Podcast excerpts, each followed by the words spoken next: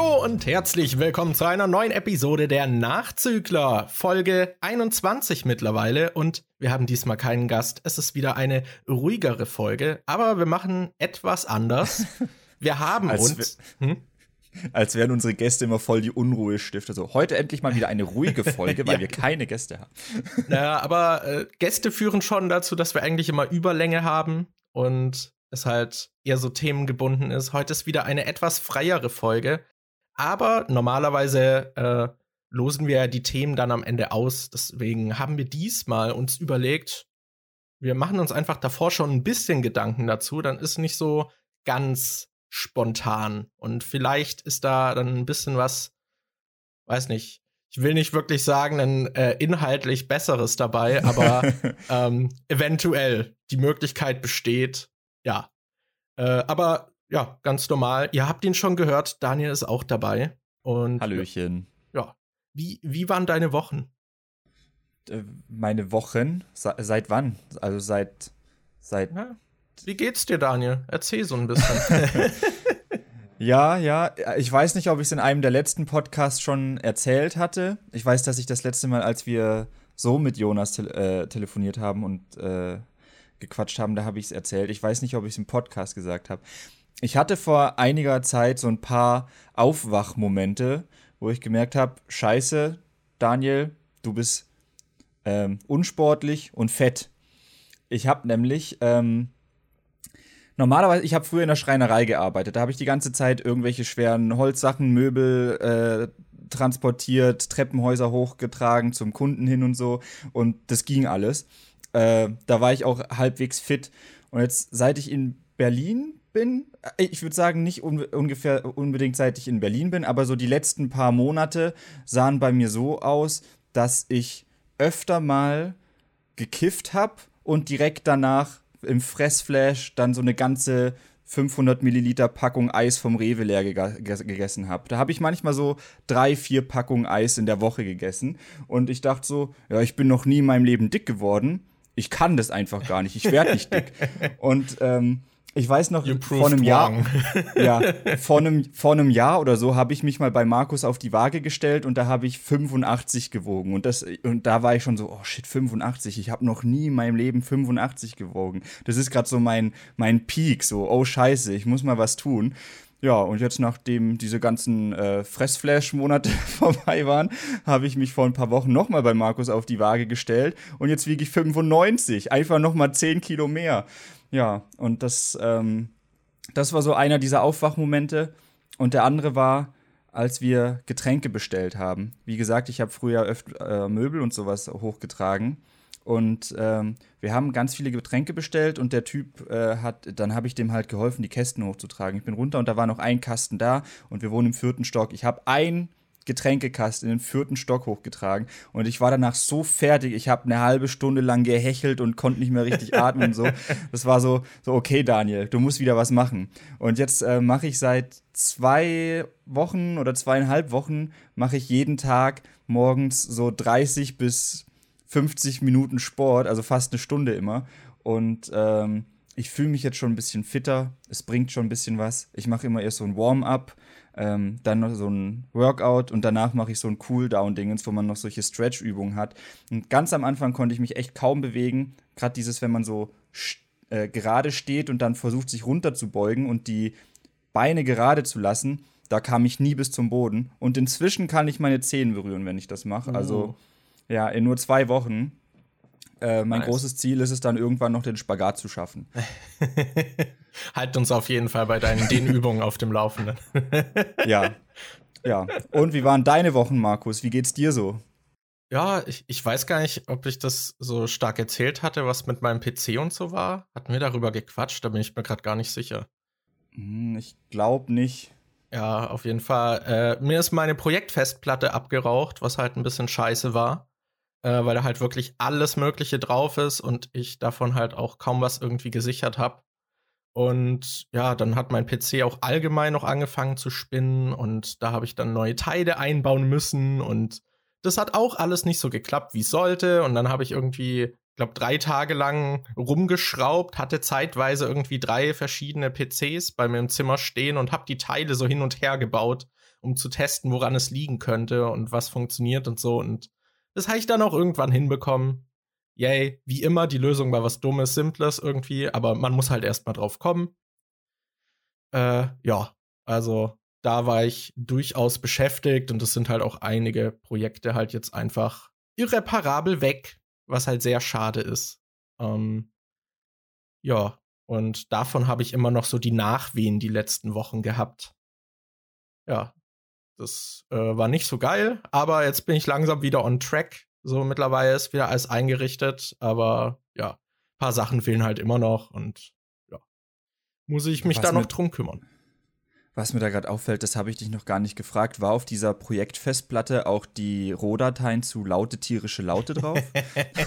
ja, tatsächlich. oh, schade. Scheiße. Das ist so ein Running Gag, der sich bei uns schon seit Ewigkeiten durchzieht. Und zwar haben wir, das war noch zu unseren Let's Play-Zeiten, das war bestimmt 2013 oder 14, das war, oder 2012, das war sehr früh auf jeden Fall da hat, ich weiß nicht mehr, wie es zustande kam, aber ich habe so eine Sounddatei aufgenommen, wo ich einfach verschiedene Tiere imitiert habe und so komische ja, es waren sehr akkurate Imitationen. Das war auf jeden Fall dein Ziel. Ja, ja. Äh, ich habe auf jeden Fall laute tierische Laute gemacht und äh, die Datei habe ich Markus geschickt und er meinte, dass er da noch ein Video rausschneidet und das hat er aber nie gemacht. Und äh, alle paar Jahre wieder taucht so diese Frage auf, so, hey Markus, machst du eigentlich mal laute tierische Laute? Aber jetzt, äh, jetzt ist die Datei weg. Na super. Muss ich wohl eine neue aufmachen, äh, muss ich eine neue aufnehmen und dann kann sich das wieder Jahre ziehen, bis da mal was angegangen wird. Ich wollte die halt zeitgleich mit der Portal Review veröffentlichen. ich weiß gar nicht, ob wir das beim letzten Mal erklärt haben. Ich weiß, dass wir ich beim glaub, letzten Mal auch die Portal Review ange angesprochen, aber wir haben es nicht erklärt, woher das kommt. Weil ähm, damals, wir haben ja beim letzten Podcast, wo Jonas mit dabei war und wir über unsere Gaming-Zeit, äh, also Let's Play-Zeit geredet haben, haben wir gemeint, dass eins meiner, dass mein erstes Projekt Portal war. Und ich glaube, ich habe am Ende vom Let's Play angekündigt, dass ich ein Review zu Portal hochladen werde. Oder ich habe es in der ersten Folge von Portal 2 gesagt. Ich weiß es nicht mehr. Irgendwo da habe ich gesagt, dass ich ein Review mache. Und dieses Review kam nie. Und Markus äh, fragt mich immer, hat mich dann immer wieder gefragt, auch so alle paar Jahre wieder so, hm, wann kommt eigentlich das Portal Review? ja. Projekte, die nie erscheinen werden. ja, davon gibt es bei mir jetzt einige. Wann um, kommt eigentlich wieder Freitag, der 13. Fakt? ja. Wird auch mal wieder Zeit hier. Also, so mach mal wieder mehr Horror. Ähm, ja. ja, genau. Was ansonsten bei mir noch so war, war halt so dieses, dass man so durch Quarantäne so ein bisschen weiß nicht, den Alltag so ein bisschen vergisst und so versumpft. Und da habe ich halt auch so den letzten Monat versucht, da wieder ein bisschen Struktur in meinen Tag zu bringen und halt auch so produktive Zeiten zu haben und halt mhm. geschaut, wie ich das so optimieren kann und so weiter. Also ja, da bin ich auch immer noch dabei. Ich habe halt, ich weiß, ich habe halt oft so Aussetzertage, wo irgendwie nichts geht und das finde ich super nervig. Ja, ja. Aber das mache ich auch gerade. Ich versuche gerade so ein bisschen mehr Struktur in meinen Alltag reinzubringen und mir selbst so eine einfach mal machen Mentalität anzutrainieren. Ja. Weil ich halt oft irgendwie mir nur irgendwelche Pläne schmiede, wie ich irgendwas machen könnte und so, aber ich ziehe es da nicht durch. Und das mit der Struktur klappt schon ganz gut. Also ich mache jetzt, ähm, ich stehe jetzt jeden Tag so um sieben oder halb acht auf dann ähm, mache ich mir einen Smoothie, weil ich Frühstück irgendwie nie richtig runterkriege, so direkt am Morgen gleich was essen, aber Smoothie geht irgendwie. Dann mache ich mir einen Smoothie, schaue dazu eine Folge Star Wars The Clone Wars und wenn ich damit fertig bin, mache ich die Workouts, dann gehe ich duschen und dann fange ich einfach an, äh, irgendwie zu arbeiten, irgendwie ein Skript zu machen, ein Video zu schneiden, sonst irgendwas. Und das klappt bisher auch ganz gut. Ja, das ist nice. Ich glaube, das braucht man auch so ein bisschen, damit man eben nicht so versumpft. Das, ja. ja ich probiere da allgemein gerade so eine gesunde Arbeitsweise aufzubauen, aber das ist alles noch in der Probierphase. Ich habe mir auch so ähm, ja eine Freundin gesucht, mit der ich mir so Updates gebe, dass man wie so einen Gym Buddy hat äh, und dann tauscht man sich halt aus so, was man heute machen will und was man geschafft hat irgendwie.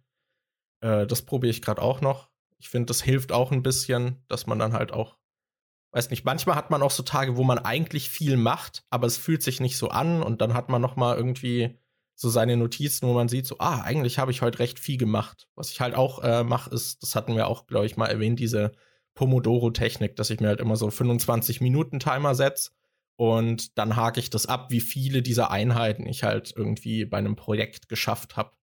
Und dann hat man auch so einen zeitlichen Überblick. Ja, also das funktioniert auch ganz gut. Aber wie gesagt, ist auch noch vieles irgendwie am Rumprobieren und da irgendwie eine gesunde und vor allem auch so ein, dass man dieses Abhaken hat abends oder so und das richtig hinbekommt, das äh, wird, glaube ich, noch dauern. Ich glaube, das ist ein Prozess. das ist auch immer, hängt so mit der eigenen Disziplin auch so stark zusammen, weil bei mir ist es zum Beispiel gerade so, ähm, ich habe jetzt eigentlich das nächste Video, was ich machen will. Das Skript ist schon fertig. Ich habe auch schon, ähm, also ein Teil davon ist halt eingesprochen, so ein Text. Das ist eigentlich der größte Teil des Videos, das sind so 13 Minuten oder so. Das habe ich schon eingesprochen auch. Und ähm, ich weiß aber, eigentlich wollte ich das Video diese Woche noch rausbringen, aber ich gehe am Wochenende zu meiner Freundin und dann dachte ich so, okay, ich kriege das diese Woche eh nicht mehr fertig. Und weil ich weiß, dass ich es diese Woche eh nicht mehr fertig kriege, habe ich gestern und heute schon so ein bisschen schludern lassen und so gedacht, mhm. ah, ich muss da jetzt nicht so hart dran arbeiten, es wird diese Woche eh nicht mehr fertig. Und das ist noch was, was ich irgendwie tackeln muss, dass ich, weil ich mir immer denke, so, ah, unter dem Umstand, ah, ich, ich finde immer so schnell kleine Ausreden, wo ich mir dann sage, ah, okay, da musst du dich jetzt doch nicht so reinhängen. Das muss ich noch irgendwie in den Griff bekommen. Ja, ja, same irgendwie. Ich weiß nicht, ich bin auch immer wieder überrascht, wie viel Zeit dann halt vergeht und wie wenig man dann geschafft hat. Ich, also gerade das Einschätzen von irgendwelchen Tasks, wie viel Zeit ich dafür brauche, fällt mir noch richtig schwer. Ich habe immer mhm. das Gefühl, ich bin bei manchen Sachen so langsam. I don't know. Das äh, ist dann manchmal auch etwas frustrierend. Aber ja, ist, glaube ich, ganz gut, wenn man da so einen Überblick hat. Dann, ich mache mir halt auch immer so eine gestaffelte To-Do-Liste, äh, wo ich dann halt so To-Do, was ich heute auf jeden Fall, auch wenn es ein schlechter Tag ist, schaffen will, dann so ein wäre cool. Und dann mache ich mir noch so einen Bonus-Task irgendwie. Und ja, das probiere ich halt, das auch gerade realistisch anzupassen, weil die ersten Tage war es dann so, dass mein äh, To-Do-Part einfach dann den ganzen Tag schon eingenommen hat und wäre cool und Bonus halt dann überhaupt nicht mehr in Frage kam, außer ich hätte dann halt noch irgendwie den ganzen Abend durch halt Zeug gemacht. Deswegen bin ich da noch so am Balancen, aber ansonsten geht's ganz gut. Aber wir hätten Nachdem, ja noch was. Nachdem jetzt wahrscheinlich jahrelang auf deiner wäre cool Liste stand laute tierische Laute, ja, was genau. hast du denn jetzt stattdessen auf deiner wäre cool Liste stehen, wo laute tierische Laute nicht mehr machbar ist? Na, ich mach da halt dann auch so, weiß nicht, also ich mache mir halt das eher so täglich. Also, dass ich mir, was ich heute schaffe. Und dann mache ich zum Beispiel, weiß nicht, ich habe heute habe ich zum Beispiel auf wäre cool wenn ich äh, die Woche das WG-Bad schon mache. Das muss ich halt irgendwann am Wochenende machen und ich habe es halt mal auf wäre cool gepackt, weil ich es dann halt schon rum hätte. Weil, mhm. ja. Genau. Sowas habe ich dann halt drauf. Und ja, teilweise rutscht das Zeug dann eben nach, was dann halt irgendwie gestern auf wäre cool war und dann habe ich halt meine anderen Tasks geschafft, dann rutscht es halt hoch, wenn ich es an dem Tag nicht gemacht habe und es dann am nächsten Tag auf To-Do oder so. Äh, ja, aber ich finde, das ist halt ganz gut, damit man nicht so frustriert ist, wenn man dann so guckt, was man heute gemacht hat und dann hat man so eine lange To-Do-Liste und hat davon irgendwie ein, zwei Punkte abgehakt und denkt so, ach scheiße, wieder nichts geschafft. Das ist auch das Coole daran an der Struktur, die ich gerade habe, dass ich jeden Mo äh, Morgen einfach aufstehe und Sport mache. Weil selbst wenn ich danach nichts Produktives mache, kann ich trotzdem sagen, immerhin habe ich heute Sport gemacht. ja, das ist halt auch schon mal was, ja. ja. Ich muss da auch äh, bald mal wieder Gas geben. Ja. Genau. Äh, wir können ja über noch was quatschen und zwar über Twitter. Weil, ja, du hast ja im letzten Cast angekündigt, dass du jetzt eine Twitter-Pause probierst. Und ich habe da auch nachgezogen und das ausprobiert. Mhm. Wie war ja, es für war, dich, Dani? Das waren bei mir, ich glaube, vier bis sechs Wochen der ultimativen Enthaltsamkeit. Ich habe nämlich gleichzeitig zur Twitter-Pause habe ich auch eine Graspause gemacht und habe sechs Wochen lang äh, nicht gepieft. Und ähm, The Piefening. Ja. Und äh, was ich halt krass fand, ist, weder das Piefen noch Twitter haben mir irgendwie gefehlt. Also, ähm, im, ich habe ab und zu mal in Twitter reingeguckt, weil dann halt zum Beispiel Falco in der Gruppe irgendein Meme gepostet hat, was halt ein Twitter-Link war und dann habe ich auf Twitter drauf geklickt und äh, dann ist man halt doch irgendwie auf der Seite gewesen. Aber so wirklich was da gelesen oder so habe ich nicht. Und das Einzige, was mir in der Zeit gefehlt hat, war, dass ich ab und zu mal dachte, wenn ich ein cooles Video gesehen habe oder sonst irgendwas, dass ich dachte, boah, das würde ich jetzt echt gern teilen. Aber auf Instagram kannst du halt, äh, kannst du halt nicht so Links teilen. Das ist irgendwie scheiße. Außer du hast halt mehr als 10.000 Follower und kriegst diese Funktion, dass du in der Story dann nach oben swipen kannst. Aber das wäre auch irgendwie blöd. Und habe ich halt nicht. Deshalb, das ist was, wo mir Twitter schon gefehlt hat, um einfach mal irgendwelche coolen Sachen, die man gerade gesehen hat, mit anderen zu teilen. Aber ansonsten habe ich es nicht so mega krass vermisst. Und jetzt, wo ich es wieder benutzt habe, ähm, habe ich es auch nicht mehr, ich benutze es jetzt auch nicht mehr so oft, wie ich es davor, also vor der Pause benutzt habe. Davor hatte ich es eigentlich den ganzen Tag offen und habe immer nebenher mal ein bisschen drauf geguckt, aber inzwischen schließe ich den Tab dann auch und mache den vielleicht nur, guck vielleicht zwei, dreimal am Tag rein. Weil mir ist halt auch aufgefallen, dass Twitter so ein richtig krasser Haufen von Negativität einfach ist. Du machst es auf und liest ein bisschen nur was in der Timeline und dann hast du irgendwelche oh, Politiker XY hat das gesagt, was scheiße ist, oh, Trump hat wieder was Dummes gemacht, oh, dies und das Blödes ist wieder passiert. Dann regt sich da wieder jemand über irgendwas auf. Äh, Twitter ist halt so, ich weiß nicht, ob es daran an den Leuten liegt, denen ich folge, aber ich habe das Gefühl, dass Twitter so ein richtiges schwarzes Loch ist und das meine Laune voll runterzieht, wenn ich da zu lang drauf bin. Deshalb lese ich da auch fast nichts mehr jetzt und wenn dann schreibe ich halt was, gebe irgendwelche mhm. Updates, was ich gerade mache oder so, aber wirklich viel selber da konsumieren tue ich gerade auch nicht. Ja, das war bei mir halt auch so ein Problem, als ich es halt auf dem Handy hatte und dann liegt man morgens im Bett nach dem Aufwachen und der erste Griff ist irgendwie so ans Handy und auf Twitter zu gehen und dann hat man irgendwie direkt schlechte Laune, weil man halt wieder von irgendeiner Scheiße liest, die halt passiert. Ich muss aber auch sagen, jetzt in dieser Pause habe ich dadurch halt, was so News angeht, auch viel weniger mitbekommen, weil ich halt ansonsten nicht wirklich so aktiv äh, News lese. Man kriegt natürlich schon irgendwelche Sachen mit, halt gerade durch Bekannte oder auf anderen Kanälen, aber auf Twitter war es halt immer recht aktuell, dass man das Zeug mitbekommen hat. Und das war jetzt halt nicht mehr so. Äh, da war ich so ein bisschen blinder für das Weltgeschehen. Aber ja, dafür hat es mir dann auch morgens nicht in die Laune gegrätscht, was halt auch ganz gut ist. Also für Mental Health war es auf jeden Fall gut, diese Twitter-Pause. Ähm, was ich extrem gemerkt habe, war am Anfang dieses, dieser Reflex, diesen scheiß Twitter-Tab zu öffnen. Ich habe den halt manchmal auch wenn halt gerade irgendeine kurze Leerphase ist, automatisch geöffnet. Also, dass ich es durch Reflex schon angesurft habe, obwohl ich mir gesagt habe, ich mache diese Pause. Und dann habe ich so geöffnet und sehe so, so, hä, wann habe ich jetzt TweetDeck geöffnet? Nein! Und dann mache ich es wieder zu und nachher ist es wieder offen. Ich, äh, nein! äh, das hatte ich am Anfang richtig extrem. Das fand ich schon ein bisschen erschreckend, dass das wirklich so ein automatisierter Prozess ist, das so zu machen. Ich glaube, da hatte ich Glück, dass ich TweetDeck davor einfach immer offen habe. Ich habe den Tab nie weggeklickt. Das heißt, ich musste nie irgendwie, ich habe mir nie angewöhnt, auf einen leeren Tab zu klicken und da dann TweetDeck oder Twitter einzugeben, mhm. weil ich den halt immer da hatte und nur anklicken musste. Und als ich den dann halt geschlossen habe und ich dann dann kam ich nie in die Versuchung, irgendwie Twitter oder TweetDeck oder so einzugeben, weil ähm, weil der Tab halt einfach nicht da war. Das ist, das habe ich dafür mit was anderem. Ich habe voll oft den Reflex, ähm, dass ich, wenn ich in die Taskleiste reingehe und dann einfach gerade Brain AFK bin, dass ich dann direkt unterbewusst Pornhub eingebe. weil das halt ein Tab ist, den ich regelmäßig. Das ist nämlich genau das Gegenteil. Das ist ein Tab, den ich immer wieder extra öffne, aber nie offen lasse. Das ist was, was man immer wieder mal so ansteuert. Und deshalb habe ich das voll drin mit äh, irgendwie so, so ein Reflex drin, dass ich dann einfach angefangen mit P-O-R und so, dass ich das halt direkt tipp. Das ist genau das Gegenteil von Twitter bei mir. Auch gut. Dann ja. konsumierst du deine News einfach darüber. Mhm. Ich habe genau. das sogar manchmal, wenn ich auf irgendeiner Seite mein Passwort eingebe und ich Brain AFK bin und dann fange ich an zu tippen und gebe in der Passwortspalte dann Pornhub ein, weil ich einfach diese Zeilenabfolge so drin habe. Oh Mann, ey. Ja. ja das ist, äh, ist äh, manchmal sehr weird. Ich, ich finde das auch manchmal dieses mechanische ans Handy gehen, obwohl nichts drauf ist. Finde ich auch äh, manchmal gruselig. Dass man einfach so Brain AFK dann so drauf geht.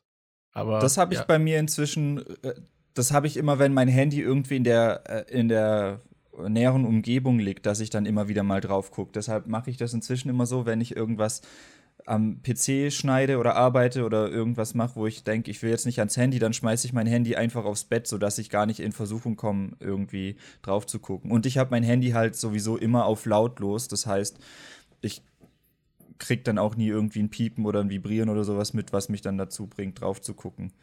Ja, ich hatte Vibration an. Jetzt ist äh, auch in den letzten Wochen meine Vibrationsfunktion kaputt gegangen. Und jetzt kriege ich gar nichts mehr mit. ich vergesse dann halt manchmal einfach drauf zu gucken. Aber ja, also davor habe ich es dann auch so gemacht, dass ich gerade bei diesen Pomodoros, nach diesen 25 Minuten, mache ich immer so, so eine kleine Pause. Manchmal ziehe ich auch durch, aber so kurz aufstehen und irgendwie strecken oder sowas, dass man so diese, diesen Minimalansatz einer Pause hat und halt da dann oft auch aufs Handy gucken, aber halt währenddessen nicht. Und dann hatte ich es währenddessen halt so in der Schublade auf lautlos oder so, dass ich halt auch nicht hinguck und das irgendwie blinkt oder so. Ich drehe das oft auf dem Tisch auch einfach um.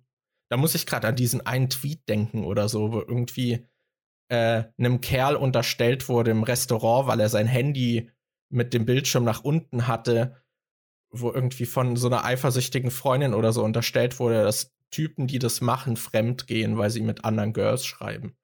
So, damit man Das nicht sieht, so dass Nachrichten bescheuert. kommen. Und ich dachte mir so, was? Ich lege So. mein Handy halt auch immer mit dem Bildschirm nach unten hin, weil mich das sonst ablenkt, wenn da irgendein Licht anfängt zu leuchten und ich dann gerade irgendwie einen Film gucke oder so und dann sehe ich, dass das Licht leuchtet, dann muss ich mein fucking Handy in die Hand nehmen und gucken, was da ist. eben. Und damit ich eben das nicht hab, drehe es halt auf den Bildschirm, damit, damit ich das einfach nicht sehen kann, wenn es blinkt. Ja. Aber Auch natürlich zu, gehe ich dass in du dem fremd Moment. gehen willst. Ja, Ja, in, natürlich gehe ich in genau dem Moment dann halt auf fremd. genau.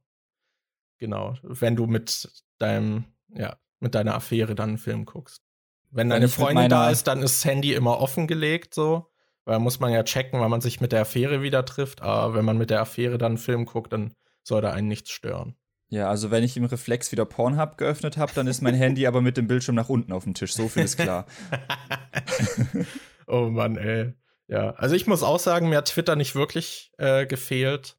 Ich habe so ab und an reingeguckt, gerade weil ich halt ab und an noch so Tweets für Animated Ammo irgendwie gemacht habe.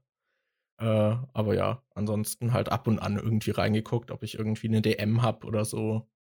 Äh, wenn ich was gelesen habe, war es meistens wirklich nur das, was auf der Seite ist und ich habe halt nicht gescrollt, immerhin. Ähm, ja, und ich weiß jetzt, ich bin auch noch etwas unschlüssig, wie ich Twitter weiterhin nutzen will. Ob ich das jetzt weiter so eingeschränkt, passiv so ein bisschen nutze oder ob ich da tatsächlich irgendwann mal so einen Cut machen soll und den Account. Ich hatte überlegt, ob ich ihn erstmal auf so einen Privataccount umstelle und halt nicht mehr wirklich reinguck, aber da bin ich noch Hm. unentschlossen. Ja. Keine Ahnung, weil irgendwie verbinde ich halt, also Twitter hat auch Positives, jetzt nicht so, als wäre es nur ein schwarzes Loch, aber manchmal ist es halt nur ein schwarzes Loch. Ja. naja. Was ich überlege gerade, was ich dann stattdessen mit meiner Zeit angefangen habe. Ähm, weil auf Instagram war ich auch nicht wirklich aktiver, YouTube auch nicht. Habe zwei Videos gemacht, glaube ich. Das Star Wars Ist Video. das nicht aktiver als äh, die Monate davor? Ja, ja. Oh, Und stimmt, ich sitze gerade schon am dritten, was nächste Woche schon kommt und habe auch schon Ja, Neues in. Planung, was ich dann direkt danach machen will. Also Also, ich würde vielleicht nicht sagen, dass es nur an Twitter liegt. Oh, Aber ich glaub- und ich habe ich hab Mhm. aber angefangen, stattdessen jetzt mehr zu spielen. Ich habe mir dieses PlayStation Now-Abo geholt, diesen Streaming-Dienst auf der PlayStation, dass man halt den ganzen Spielekatalog da irgendwie hat und die Spiele dann einfach streamen kann und nicht mal auf der Konsole installieren muss und so. Da habe ich jetzt Marvel Spider-Man gespielt. Da bin ich sogar fast bei 100 Prozent. Ich glaube, ich habe irgendwie Uh. 95 Prozent oder so. Und ähm, Ich 98. Schade. ne, da, da komme ich noch hin, mein Freund. Das sage ich dir. Das Und- nur so für Kontext, das ist ein Bibi und Tina Song. Ja. Ähm, was, ich, was ich da aber gerade wieder habe, ist dieses, da haben wir auch schon mal drüber geredet, dass man die ganze Zeit denkt, was kann ich da Produktives noch rausmachen, wenn ich irgendein Spiel spiele. Ich habe jetzt nämlich Ja. mehrere Spiele auf meine Liste gesetzt, die ich noch spielen will, aber ich weiß nicht, ob ich die einfach zocken soll oder ob ich die dann möglicherweise in einem Stream spielen will, weil ich wollte ja eigentlich wieder mehr streamen und jetzt habe ich halt noch die ganzen God of War Spiele auf der Liste, hab noch ähm, Ding, die Tomb Raider Spiele auf der Liste und ich habe, äh, was war's, Metal Gear Solid und ja, ich habe jetzt halt mehrere Spiele wieder auf der Liste und ich will die irgendwie nicht anfangen, weil ich denke, die könnte ich theoretisch auch in einem Stream durchspielen, aber dazu müsste ich jetzt halt mal wirklich anfangen zu streamen. Wollte ich eigentlich heute mal das Zeug anschließen und gucken, ob das klappt. Ja. Ja, ich hatte auch wieder die Tage überlegt, ob ich einfach mal mache. so ja. Dieses, diesen ersten Ruck schon mal, dass man da nicht denkt, oh, ich brauche erstmal ein ausgeklügeltes Design und Transitions und keine Ahnung, ja. so fuck it. Fuck it, einfach mal erstmal anfangen. Mhm. so. Ach ja. Ja. Ähm, wir haben noch ein anderes Thema, was recht aktuell ist. Und zwar äh, kam das jetzt, also wenn der Podcast erscheint, vor ein paar Tagen. Äh, für uns ist es relativ frisch ähm, und zwar Männerwelten, was ein 15-minütiges Video war, was äh, so ein Pro-7-Sendeplatz war, äh, den Joko und Klaas in ihrer Show gewonnen haben. Und das haben sie schon ein paar Mal gemacht, glaube ich. Und da gab es zum Beispiel mal dieses eine, wo sie äh, Leute eben zur Sprache haben kommen lassen, die sonst nicht so gehört werden, wie äh, die Seenotrettungsinitiative und sowas. Und diesmal hat es das Thema Frauen und sexuelle Belästigung und Übergriffe behandelt. Und da sind ein paar Frauen zur Sprache gekommen. Ja. Und dieses, was soll ich jetzt dazu sagen?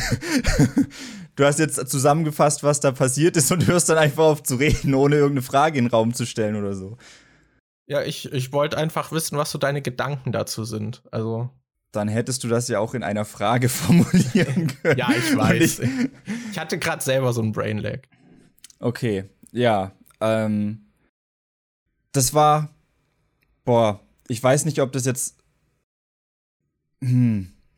Okay, als dieses Video rauskam, ich habe meine äh, Piefpause wieder beendet. Äh, ich habe jetzt die Woche wieder gepieft und dann habe ich abends, ich war gerade auf dem Balkon, bin reingekommen und hatte gerade diesen Reflex, Pornhub. Und dann habe ich Pornhub eingegeben und dann habe ich auf Twitter gesehen, dass da dieses komische äh, Hashtag Männerwelten trendet und so. Und dann habe ich mir das angeguckt, bevor ich masturbieren wollte. Und als ich das gesehen habe, ist mir so richtig alles in die Magengrube runter und diese Lust war einfach komplett weg und das, das, das hat schon richtig gesessen, diese Doku. Also, ähm, ich habe zwar schon immer von weiblichen Freunden gehört, dass sowas passiert und so, aber selber kriegt man das ja nicht wirklich mit. Und dann aber noch mal zu sehen, in welchem Rahmen das tatsächlich passiert und boah, gerade diesen letzten Raum da mit diesen äh, Geschichten und den Kleidungsstücken, der war schon echt heftig. Also ja, ja, ist vielleicht für die Vielleicht, äh, um es noch mal kurz zusammenzufassen, was da so gezeigt wird äh, für die Leute, die es jetzt nicht mitbekommen haben, auch wenn es relativ große Wellen geschlagen hat. Äh, es hat halt angefangen äh, damit, dass Frauen halt sehr viele unaufgeforderte Dickpics bekommen und das wurde dann halt alles äh, so ein bisschen in Szene gesetzt, dass das halt wie so eine Kunstgalerie war und dann waren da diese Penisbilder aufgehängt und dann hatte man noch so Chatverläufe, so dieses es ist auch alles, was man halt leider eben kennt, was halt, es war jetzt nicht wirklich was Neues, aber es hat es halt noch mal ganz gut zusammengefasst und halt äh, kurz gezeigt, was halt Frauen so im Alltag einfach durchmachen müssen.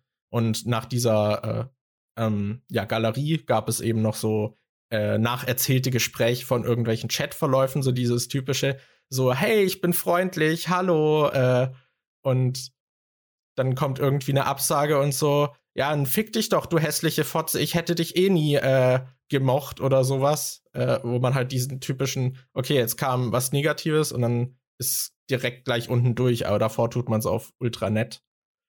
Und ja, dann wurden auch noch äh, Frauen eben gezeigt, die, also was sie für Kommentare eben bekommen oder wie es auch einfach bei Übergriffen irgendwie äh, so ist, dass man egal in welchem Outfit, halt irgendwelche blöden Sprüche sich anhören muss. Und ja, der letzte Raum, wie du meintest, war halt sehr krass. Da hat man dann äh, wirklich so, ja, so Schaupuppen gesehen, auf denen halt nur die Klamotten waren. Und da äh, war dann immer so ein Voice-Over zu den Übergriffen, was da passiert ist. Und das war sehr heftig. Und ich meine, wir sind jetzt äh, Männer, die davon nicht so betroffen sind. Deswegen will ich gar nicht wissen, wie das ist, wenn man das als Frau dann noch mal äh, wahrnimmt und sieht, wenn man gerade in der Vergangenheit vielleicht auch schon irgendwie vergewaltigt wurde oder sowas durchgemacht hat. das stelle ich mir halt richtig heftig vor, wie das, wenn es uns schon in der Magengrube liegt, wie das dann halt bei Betroffenen ist. Und was ich halt auch irgendwie die ganze Zeit so denken musste, ist dieses, es ist zwar nicht jeder Mann so, aber du hast ja, es ist trotzdem in deinem Unterbewusstsein, dass sowas halt immer passieren könnte. Und du musst halt immer irgendwie vorsichtig sein oder das irgendwie im Hinterkopf äh, haben, dass so eine Gefahr lauern könnte, was ich halt sehr gruselig finde. Ja. Wenn, also ich. Ja, wenn das einen so begleitet und man das halt im Alltag immer irgendwie noch dabei hat. Und das ist halt auch irgendwie so. Gestern hatte ich zum Beispiel Besuch, eine Freundin war da und ist halt um eins dann gegangen. Und dann begleitet man sie halt noch zur Bahn, weil man halt auch als Mann halt irgendwie Angst hat, was irgendein anderer Idiot halt machen könnte. Und Freundinnen erzählen halt auch ständig von irgendwelchen scheiß Übergriffen, die halt passieren. Das ist halt echt traurig. Ja. Was ich auch noch krass fand, war, also natürlich gab es ja auch äh, sehr gemischte Reaktionen zu der, äh, zu dem Video. Also ich fand es sehr gut und auch wichtig, dass das Thema angesprochen wurde. Und was ich aber immer ätzend finde bei sowas, ist, dass danach Leute kommen mit, ja, ist schon gut, aber ihr habt dies und das vergessen, das hätte man noch machen können, pipapo. Oder äh, da, da kamen dann lauter Kommentare wie, ja, aber es gibt auch Männer, die vergewaltigt werden und die habt ihr jetzt nicht angesprochen. Und wo ich mir so denke, ja, das gibt's, aber, aber in dem Video das Thema dieses Videos ist jetzt halt Frauen und da geht es jetzt gerade um die Frauen und die Diskussion, das Diskussionsthema ist eben genau das. Warum muss man da jetzt noch was anderes mit reinbringen? Ähm, es haben auch, äh, es kamen auch so Kommentare wie, ihr habt aber auch vergessen, dass zum Beispiel, äh, da ging es jetzt nur um Cis-Frauen. Äh, Transgender-Frauen werden auch vergewaltigt und äh, andere, äh, was weiß ich, schwarze Frauen werden vielleicht noch öfter vergewaltigt als weiße. Das halt es wird was Gutes gemacht mit der, der Absicht, irgendwie äh, das Thema ins Spotlight zu rücken, dass die Leute darüber reden und dann kommen trotzdem Leute, die sich beschweren, so, oh, das und das hätte man aber noch machen können. Pipapo, das war nicht gut genug oder sowas. Wo also ich, ich finde, also ja, an sich äh, wurde jetzt was Gutes gemacht, aber ich finde, Kritik kann man schon immer üben. Also gerade bei diesem Tweet, also das hatte ich auch gelesen, eben wegen Transpersonen und äh, Women of Color, dass äh, das halt irgendwie so gefehlt hat. Das äh, finde ich ist dann aber schon berechtigte Kritik und gerade in dem Tweet war es halt auch so formuliert, dass das jetzt nicht das eigentliche dann abgeschwächt hat, dass das dann halt nichts wert wäre, diese Aktion, aber dass das halt noch drin hätte auftauchen können. Aber ja, ich, ich sehe es jetzt auch eher so, dass halt allgemein einfach, also ich fand jetzt auch nicht, dass immer gezielt halt Cis-Frauen angesprochen wurden, ja, sondern dass es halt recht allgemein halt einfach so diese andere Hälfte der Bevölkerung vor allem da am so Schluss, wo du dann halt nur diese Klamotten siehst, da weißt du ja nicht, wer die getragen hat. Das kann je, äh, jede mögliche Frau gewesen sein. Ich hätte, ja. habe das jetzt nicht so wahrgenommen, als wären da, äh, wäre das jetzt nur auf Cis-Frauen ausgelegt gewesen. Ja, ja, ich finde, da mehr irgendwie erwähnen oder so kann man immer, aber klar, also ich fand das jetzt nicht störend. Das war ja sehr kondensiert eben auf diese 15 Minuten. Deswegen finde ich. Ich finde, man kann es anbringen oder dann vielleicht auch einfach ergänzende Links oder so zu Artikeln, die das nochmal erklären ja. oder so dann dazu posten. Welche ähm, Kritik ich da schon angebrachter fand, war an dieser Organisation. Ich, ich die Terre de Femme. Genau. Ja, genau.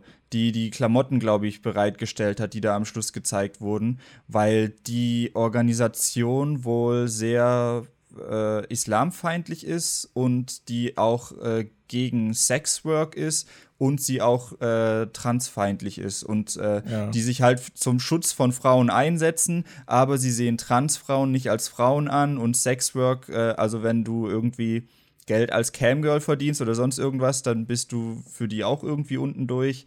Und da gibt es halt mehrere ja, weil Beispiele. sie Sexwork nicht als äh, normale Arbeit sehen, sondern als herabwürdigend und ausbeutend für die Frau.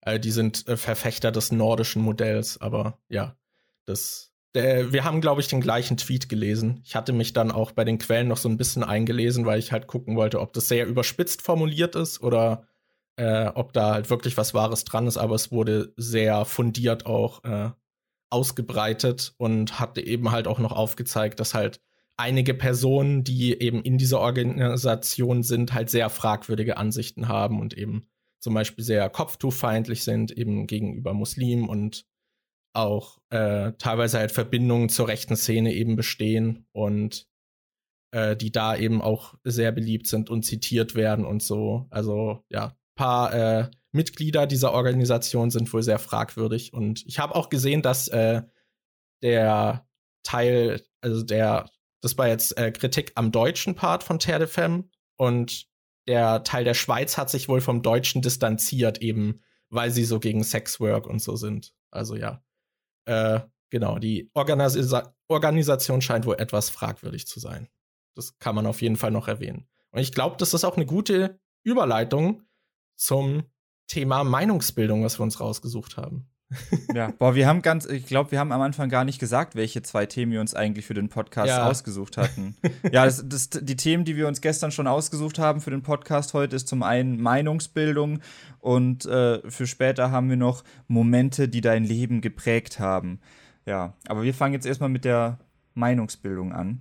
Ich weiß oh. noch, ich hatte dieses Thema vorgeschlagen äh, und ich wollte das unbedingt auf unsere Themenliste gesetzt haben, weil es da einen bestimmten Auslöser für gab. Und ich weiß aber nicht mehr, was dieser Auslöser war. Deshalb, ja, müssen wir jetzt ohne dieses, äh, ohne diesen Auslöser über Meinungsbildung reden. Ich weiß halt noch, was ich mich so gefragt habe, ist, äh, ich würde es interessant finden zu wissen, wie du dir eine Meinung bildest, ob du äh, welche Faktoren du da mit einbeziehst und ob das fr früher anders war als heute. Also gehe ich mal stark davon aus, weil früher bist du ja ein unbeflecktes Blatt und du weißt ja noch gar nichts, du hast keine moralischen Vorstellungen, nichts. Dann nimmst du ja wahrscheinlich einfach erstmal pauschal die Meinung an, die du vermittelt bekommst von deinen Eltern oder Freunden oder was weiß ich was. Und ich glaube, gerade in jungen Jahren äh, ist die Meinung noch eher so die Meinung der Gemeinschaft oder der Clique oder der Gruppe, in der man ist. Ja, und, und, anfangs vor allem halt auch der Eltern, weil man das halt noch nicht hinterfragt, weil die halt so die Autoritätsperson ist, die dir irgendwie alles beibringt. Und da denkst du dann nicht mit fünf so, aber stimmt das auch, was die mir da sagt? ja, das würde mich mal interessieren. Kannst du dich dran erinnern an irgendeinen Punkt, wo du sagen würdest, da habe ich das erste Mal angefangen, mir so meine Meinung selbst zu äh, bilden oder da habe ich zum ersten Mal eine krass andere Meinung als meine Eltern gehabt. Fällt dir da irgendwie was ein? Das war ein Moment, der mein Leben geprägt hat. Nein. Äh, also ein krasses Beispiel fällt mir da jetzt nicht ein. Aber ich glaube, das war halt so, ich würde sagen, so Anfang der Pubertät, dass man halt auch so ein bisschen realisiert hat, dass das gerade zum Beispiel, was die Eltern sagen, halt äh, nicht immer unbedingt richtig ist. Oder ähm, dass eben, was die Eltern sagen, auch, dass sie oft halt irgendwas einfach wiedergeben, was sie irgendwie von einem Bekannten oder so gehört haben, ohne das selbst nochmal nachzuprüfen. Und das ist mir auf jeden Fall, daran kann ich mich erinnern, dass das mir halt aufgefallen ist und dann habe ich halt bei solchen Sachen dann halt selbst irgendwie nochmal versucht, das nachzuprüfen. Und ich würde auch sagen, halt auf jeden Fall, sobald halt das Internet dann auch da war, dass das dann noch viel mehr in den Vordergrund gerückt ist, weil man davor halt eher Quellen aus dem Umfeld eben zu Rate gezogen hat. Oder irgendein Buch, was man gelesen hat oder was man in der Schule gelernt hat und dann hört man so, hm, das stimmt aber jetzt nicht mit dem überein, was ich zu Hause gehört habe und dann fragt man halt mal nach bei der einen oder anderen äh, Stelle irgendwie. Aber ich würde auf jeden Fall sagen, seitdem das Internet da ist, äh, hat man da auch viel mehr Möglichkeiten die man vielleicht auch nicht immer nutzt, aber würde schon sagen, dass das da in den Vordergrund getreten ist. Hast du so einen Kernmoment? Ich weiß nicht, ob das jetzt wirklich als Meinung zählt oder ob das unter Interesse abzuhandeln ist, aber ich kann mich noch daran erinnern, dass ich früher halt, weil mein Dad hat halt so einen äh, Lohnbetrieb und der hat äh, eine Werkstatt und Traktoren und äh, ja, so Geräte halt und der beschäftigt sich da sehr, sehr viel damit. Der schraubt die ganze Zeit an den Dingern rum, fährt mit dem Traktor rum, macht, irgend, äh, macht Rundballen, äh, geht zu irgendwelchen Bauern und sät da. Ich, ich weiß nicht, ob er sät, aber er macht halt so Zeug. Ähm, und ich habe mich früher dann, weil ich halt so großgezogen wurde, auch für Traktoren interessiert. Mein Dad hat mir halt immer kleine Spielzeugtraktoren gekauft, hat so ein kleinen eigenen Bauernhof aus Holz selbst zusammengesägt und geklebt und angepinselt und so. Und damit habe ich halt als Kind gespielt und ich fand das immer total cool, bin auch gern mit meinem Dad mit Traktor gefahren. Und irgendwann, äh, als ich sechs war oder so, habe ich dann halt den Gameboy bekommen und die erste Pokémon-Edition, die, die rote hatte ich, glaube ich, zuerst.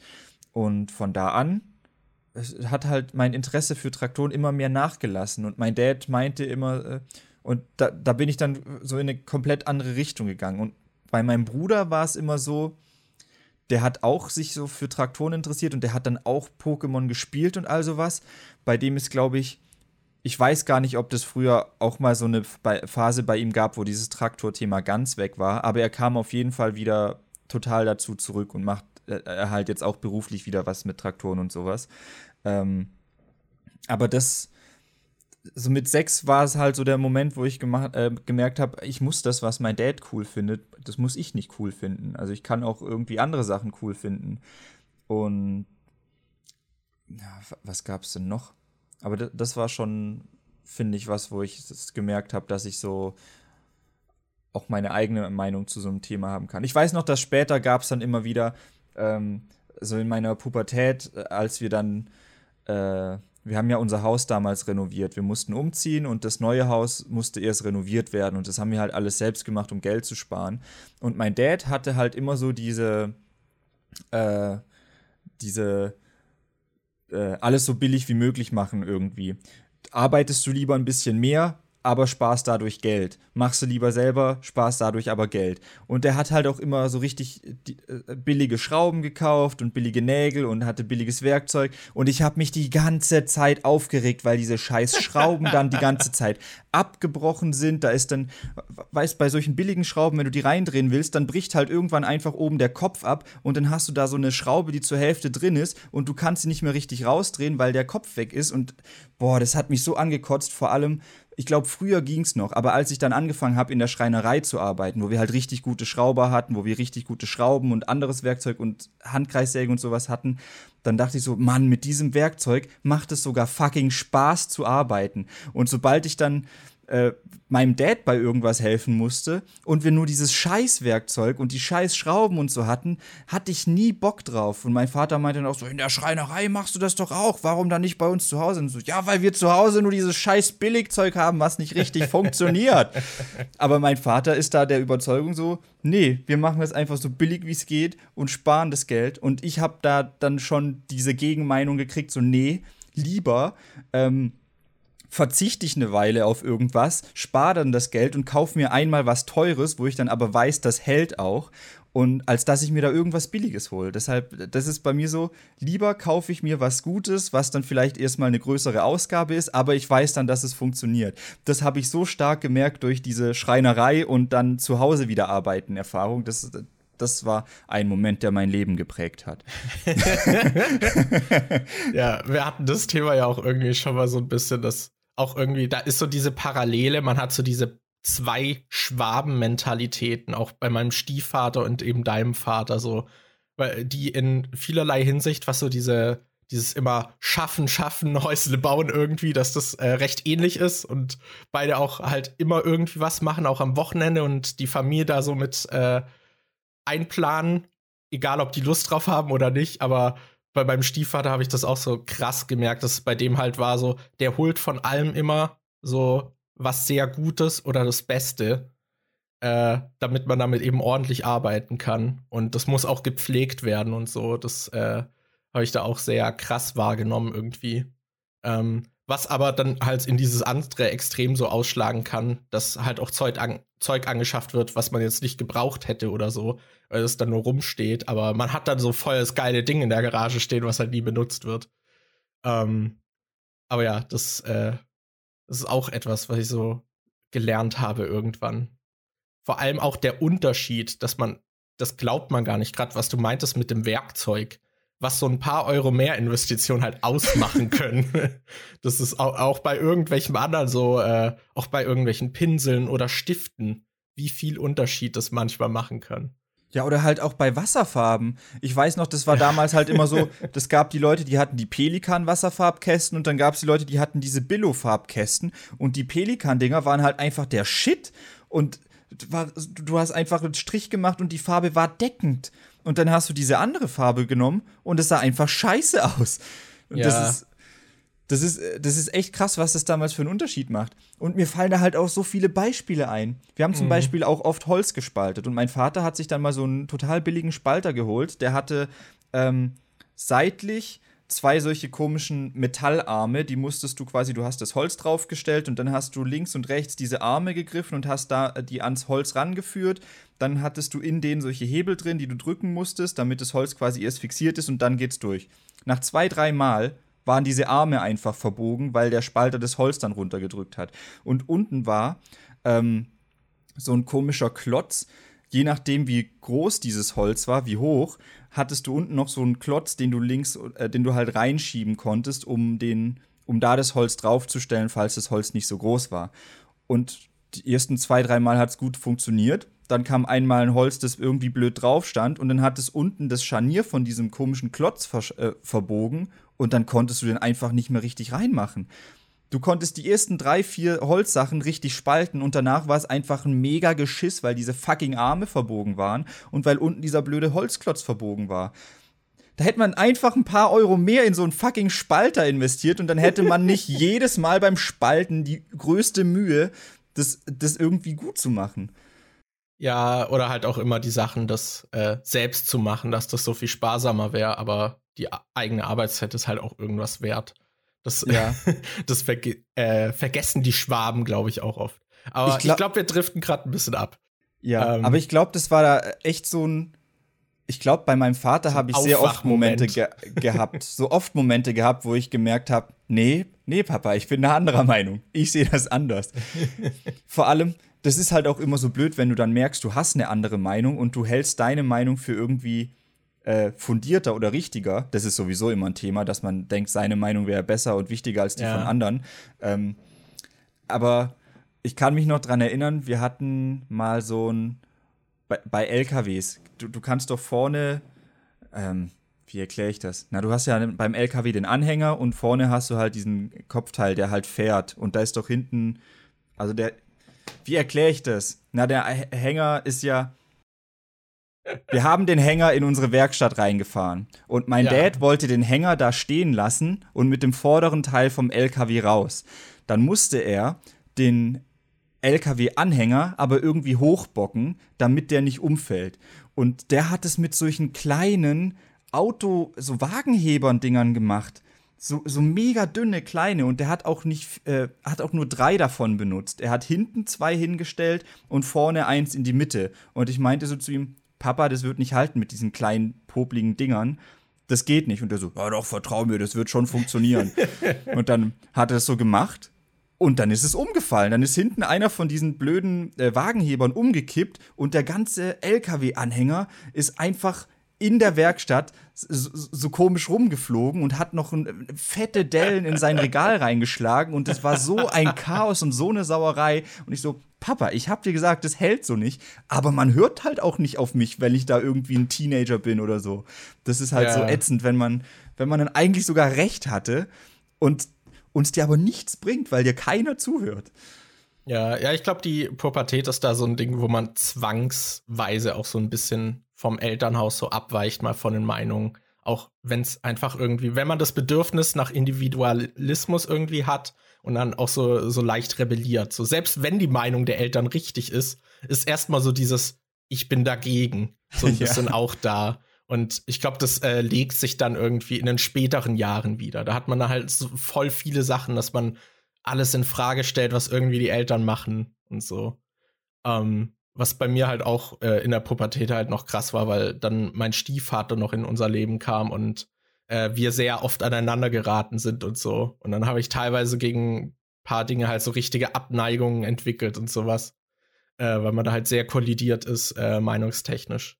Äh, was auch noch so ein Ding war, was bei mir, glaube ich, recht früh war, war Religion. Das meistens äh, habe ich mir starke Meinungen durch irgendwelche auf Gefühlsbasis halt oft, äh, gerade als Kind halt noch gebildet, wegen irgendwelchen Arschlöchern. So, ich war, ich war, wenn du als Kind Fußball spielst und du hast nur so Nachbarskinder, die scheiße sind äh, und einen beleidigen und die spielen halt immer Fußball, dann wirst du wahrscheinlich so eine leichte Antipathie gegen Fußball entwickeln. Mhm. Äh, und bei mir war das halt so bei Religion, weil ich halt in der Grundschule so eine richtige Arschlochlehrerin hatte, die irgendwie halt Nonne war und das war halt katholischer Religionsunterricht und ich war nicht katholisch und die hat mich irgendwie aufgrund dessen äh, voll diskriminiert und gehasst. Ich verstehe es auch immer noch nicht. Ähm, und vor allem wird halt bei Religion so oft irgendwie halt so dieses äh, Liebe deinen Nächsten und so gepredigt und alles, was die gepredigt hat, war, guck mal, der ist nicht Teil unserer Religion, fick den doch äh, was ich halt auch sehr krass finde, weil es halt vor allem eine Nonne war, dass dann so, dass die, die eigentlich noch viel mehr in diesem Glaubensding drin sein sollte, dann halt irgendwie so starke negative Gefühle hat, nur weil jemand halt nicht offiziell Teil dieser Religion ist. Das fand ich sehr krass und dadurch habe ich dann halt sehr stark angefangen, halt alles, was wir da irgendwie gelernt haben, zu hinterfragen äh, und bin dann später eben auch raus. Das war auch einer der Momente, der mein Leben geprägt hat, dass ich aus dem Religionsunterricht äh, raus bin. Aber ja, ich glaube, das war auch noch sowas. Aber wie war es denn bei dir? Also, so, was ist heute dein Prozess, wenn du dir eine Meinung bildest? Das wollte ich gerade noch irgendwie mit äh, der Teenagerzeit irgendwie noch in Verbindung bringen, weil mir ist, äh, ich musste gerade an dieses äh, Standardding denken, was man aus so äh, Coming-of-Age-Filmen kennt, dass jemand irgendwie ein Mädchen verknallt ist und mhm. dann fragt, äh, und dann kommt so diese Frage auf so, was weiß ich, oh, wie findest du denn diesen Film XY und du findest den eigentlich total scheiße, aber du weißt, dass die den mag und dann sagst du so, ja, äh, finde ich echt gut. Dass man dann halt noch eher von anderen Leuten abhängig macht, was man äh, was man mag oder so, oder dass man vielleicht seine eigene Meinung sogar verbiegt, weil man anderen gefallen will.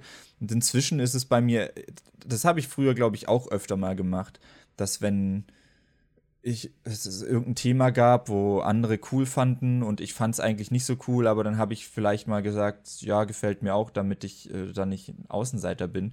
Aber ich glaube, das ist tatsächlich was, was ich nie so richtig gemacht habe. Ich glaube, was ich halt mache, das mache ich auch heute halt manchmal noch irgendwie, dass wenn ich halt der Meinung nicht entspreche oder da halt eine andere habe, dass ich die dann halt nicht immer äußere, dass ich halt meine Meinung dazu manchmal zurückhalte, weil ja, es stimmt. Ich glaube, das mache ich auch, äh, habe ich auch eher gemacht, dass ich, das mache ich auch heutzutage noch oft, dass wenn jemand was erzählt über irgendein Thema, was mich nicht interessiert oder er von einer Meinung abweicht, die ich habe, wo ich dann aber denke, okay, das ist jetzt nicht so wichtig, dann lasse ich es halt ja, einfach, dann ja, sage ich halt nichts dazu, dann ist halt so. so. Man muss nicht immer das Fass aufmachen. Oder manchmal passt halt auch nicht in den Moment, auch wenn es vielleicht eine interessante Diskussion wäre, aber eigentlich ist es jetzt nicht so der Punkt, um den es gerade geht und sowas. Oder so, dass man sich dann fragt, ist es das jetzt wert, deswegen eine Diskussion anzufangen? Habe ich da jetzt Bock drauf? Muss ich jetzt wegen diesem Thema hier diskutieren? Ähm, ja.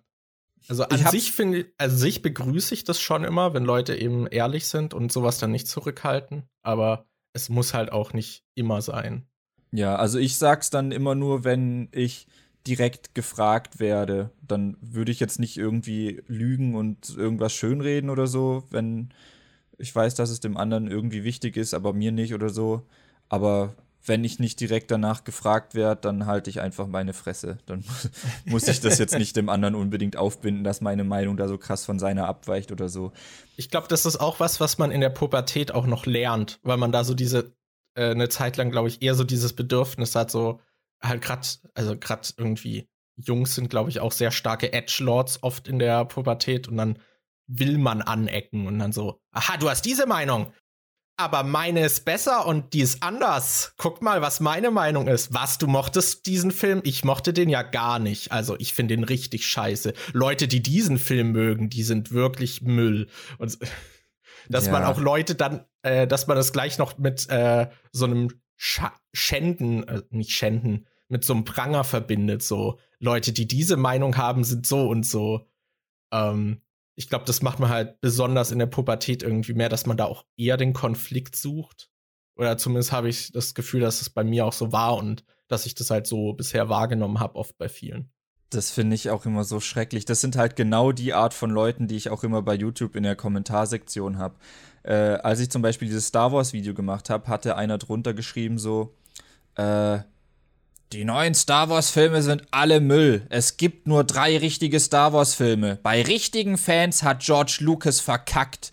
Und dann irgendwie so an alle, die die neuen Filme schauen und dann so ganz viele Emojis mit Daumen nach unten. Ja, das so, Kommentar so, habe ich sogar gesehen. Ja, das ist so richtig dumm halt. So, oh, oh mein Gott, das, das ist somit das Unsympathischste, was man, finde ich, machen kann. Dass man, dass man Hobbys oder Filme oder Interessen irgendwie noch so gatekeept, dass man dann sagt so, mhm. ja, okay, ihr könnt es alle cool finden, aber ich bin ein wahrer Fan, weil ich habe erkannt, dass das neue Zeug scheiße ist. Und wenn du das neue Zeug gut findest, dann bist du nicht so ein guter Fan wie ich.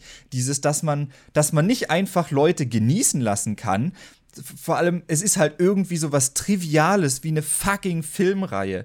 Wenn es jetzt irgendwie drum gehen würde, um, um irgendwas, wo andere Menschen drunter leiden oder irgendwas Wichtiges, wo, wo, äh, ja, wo jemand verletzt wird oder sowas, dann kann man ja schon mal dafür einstehen und sagen, hey, das, was du da machst, ist scheiße, dass du das unterstützt, ist scheiße. Aber, aber bei sowas wie Film oder Büchern oder Musik oder so ist es doch scheißegal, ob, ob wer da was mag. Das ist doch richtig dumm. Ja, ja, ich weiß auch nicht. Das ist, aber ich glaube, gerade in der Pubertät neigt man eben dazu, das dann halt auch eher den Leuten noch auf die Nase zu binden. Und ich finde, das merkt man auch bei jüngeren Leuten auf Twitter, weil Twitter bietet sich dafür halt auch sehr an, dass man halt so jemand schwärmt irgendwie über was und dann so, ja, also ich finde es kacke. Äh, spreche ich mich nicht von frei, habe ich bestimmt auch schon ein paar Mal gemacht, aber mittlerweile denke ich mir halt so, boah, muss ich aber jetzt der Person nicht sagen. So, wenn die gerade irgendwie das feiert und darüber schreibt, wie cool sie das findet, muss ich nicht kommen und sagen, ja, ich finde es kacke. So, ich muss ihren Enthusiasmus da nicht so reinkrätschen und ihr noch meine Meinung aufbinden, weil daraus wird eh kein Gespräch irgendwie entstehen ich habe das Gefühl, ich weiß nicht, ob mir das äh, nur so vorkommt oder ob das wirklich so ist, aber ich habe das Gefühl, dass das gerade in der Anime-Community auch ziemlich stark ist. Weil mir fallen gerade, wo du das gesagt hast, so viele Beispiele aus dieser Anitube-Twitter-Bubble ein, die ich auch nur so zum Teil durch Barca mitbekomme.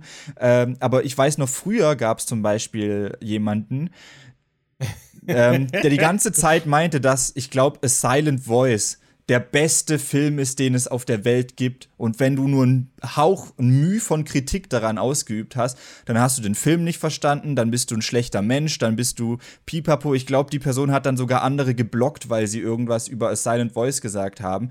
Und ich glaube, es war die gleiche Person, ich, ich, bin mir nicht sicher, ob es die gleiche Person war, aber ich kann mich noch an jemanden erinnern, der die ganze Zeit meinte, Attack on Titan sei richtig scheiße. Oder es ab Staffel 2 wäre okay. Und wenn jemand gesagt hat, er mag Attack on Titan, dann kam die Person und hat gesagt, nee, das ist scheiße, du hast keine Ahnung, bring dich. Ich weiß nicht, ob die dann wirklich sowas gesagt hätte, wie bring dich um. Aber es ging schon in so eine starke Richtung, wenn du Attack on Titan gut findest, dann find ich dich scheiße. Und und äh, ich habe es jetzt gerade die ganze Zeit mit Barker hat irgendwie solche Tweets in letzter Zeit gepostet. Ich weiß nicht. Ja, um ich glaube, der hatte ging. irgendjemandem bei Bleach äh, empfohlen, irgendwie einen Arc hm. zu skippen, weil ja. der halt nicht so viel irgendwie zur Story beiträgt und die Person halt sonst die Serie abgebrochen hätte. Und ja. dann kamen voll viele Leute und das man kann keinen ganzen Arc skippen und haben dann halt auch vorgeschrieben, wie man das zu konsumieren hat und sonst ist man halt kein echter Fan oder soll es halt komplett lassen. Und so. Das, es ist halt. Das ist, ah. Vor allem, war das ein Filler-Arc oder war das so ein äh, Kanon-Manga-Arc? Äh, ich weiß es gar nicht. Ich glaube, es war ein Kanon-Arc, der aber halt insgesamt nicht wirklich irgendwas beiträgt. Okay. Weil solche Filler-Arcs, die überspringe ich auch oft. Ich habe bei Naruto zum Beispiel, bei Naruto kannst du die letzten 100 Folgen, glaube ich, überspringen. ja. Es gibt so eine, äh, es gibt so eine Stelle am Schluss, ich glaube, ich weiß nicht mehr, wie viele Folgen Naruto hat. 250 oder so? Ich weiß es nicht. Aber irgendwie nach ich glaub, Folge 220. 100, ja, irgendwie nach, was weiß ich, dann vielleicht nach 120 oder so, gibt es eine Stelle, wo sie irgendwie das Dorf verlassen, um irgendwie zu trainieren oder was weiß ich was. Und dann normalerweise kommt dann halt der Timeskip und dann geht Naruto Shippuden los. Aber die haben da, weil halt der Naruto Shippuden Manga noch nicht so weit war, haben sie dann halt noch mal 100 Folgen Filler zwischen rein gemacht und 100 Folgen später ändert es dann noch endet es dann noch mal genau gleich von wegen, oh ja, wir gehen jetzt erstmal weg und trainieren oder was weiß ich was und dann kommt halt der Timeskip. Da habe ich mir gedacht, nee, ich gucke mir doch jetzt nicht die letzten 100 Folgen Naruto an, wenn es eh nur irgendeine Fillerkacke ist. Ja. Ja. Äh, das, ja. auch zu diesem, also Anime-Leute fallen mir da auch sehr oft auf, dass sie irgendwie da sehr extreme Meinung haben und so den Konflikt suchen. Ich meine, manchmal macht es auch Lust, so, äh, manchmal provoziere ich auch so aus Spaß, dass man halt sowas herausstellt irgendwie. Ich, war, ich hatte das zum Beispiel letztens im äh, Animated Ammo Discord irgendwie, weil die Leute über Mandalorian geredet haben. Ich fand Mandalorian halt voll enttäuschend und kacke. Ja, ich und dann habe ich, dann hab ich halt auch immer so dieses passiv-aggressive irgendwie so gemacht, so, was halt jetzt auch nicht unbedingt reif ist, aber ich hatte halt so ein bisschen Spaß daran. Äh, da habe ich mich auch so noch mal zehn Jahre jünger gefühlt, als wäre ich dann wieder 15. Äh, ich habe gerade ein Jahr unterschlagen, aber egal. Ähm, da habe ich dann halt auch immer so passiv-aggressiv irgendwie geschrieben, so, ja, immerhin ist es besser als Mandalorian, so zu irgendwas anderem oder so. Ich, äh, ich weiß noch, ich habe äh, diesen Bekannten namens Chris, der, den, den, kennst du auch, der, der, der Ossi. Und ähm, wow. no front an dieser Stelle, das ist so ein Insider. Ähm, auf jeden Fall, der ist mega in Digimon drin und Dragon Ball und auch allgemein Anime hat er halt richtig viel geguckt und früher als ich ihn kennengelernt habe, da war ich auch noch so jünger, da, was weiß ich, 13 oder so, da habe ich halt auch eine Phase gehabt, wo ich richtig viel Anime geguckt habe und da habe ich mich total gut mit ihm verstanden und irgendwann wurde Anime für mich halt immer unwichtiger und ich habe das nicht mehr geschaut und dann habe ich mich auch äh, dann, äh, dann, dann kam so öfter so Momente, wo ich mir so an den Kopf fassen musste, weil ich dachte, wie kann, wie kann das so fucking wichtig sein? Wie, wie, was der dann immer für Diskussion, der geht dann halt auch in Foren und diskutiert dann darüber, dass Digimon Adventure ja gar nicht so gut ist, wie das alle in Erinnerung haben, weil objektiv betrachtet ähm, sind die Animationen in der Serie voll scheiße und da und da ist ein Fehler, deshalb kann Adventure gar nicht so gut sein. Und so neue Staffeln wie, ähm, also inzwischen ist es auch wieder alt, aber Digimon Frontier zum Beispiel, wo die Menschen sich dann in Digimon verwandeln können, die sei ja von der Story her viel besser und ergibt mehr Sinn und hat weniger Plotholes als Digimon Adventure. Folglich ist das die bessere Staffel.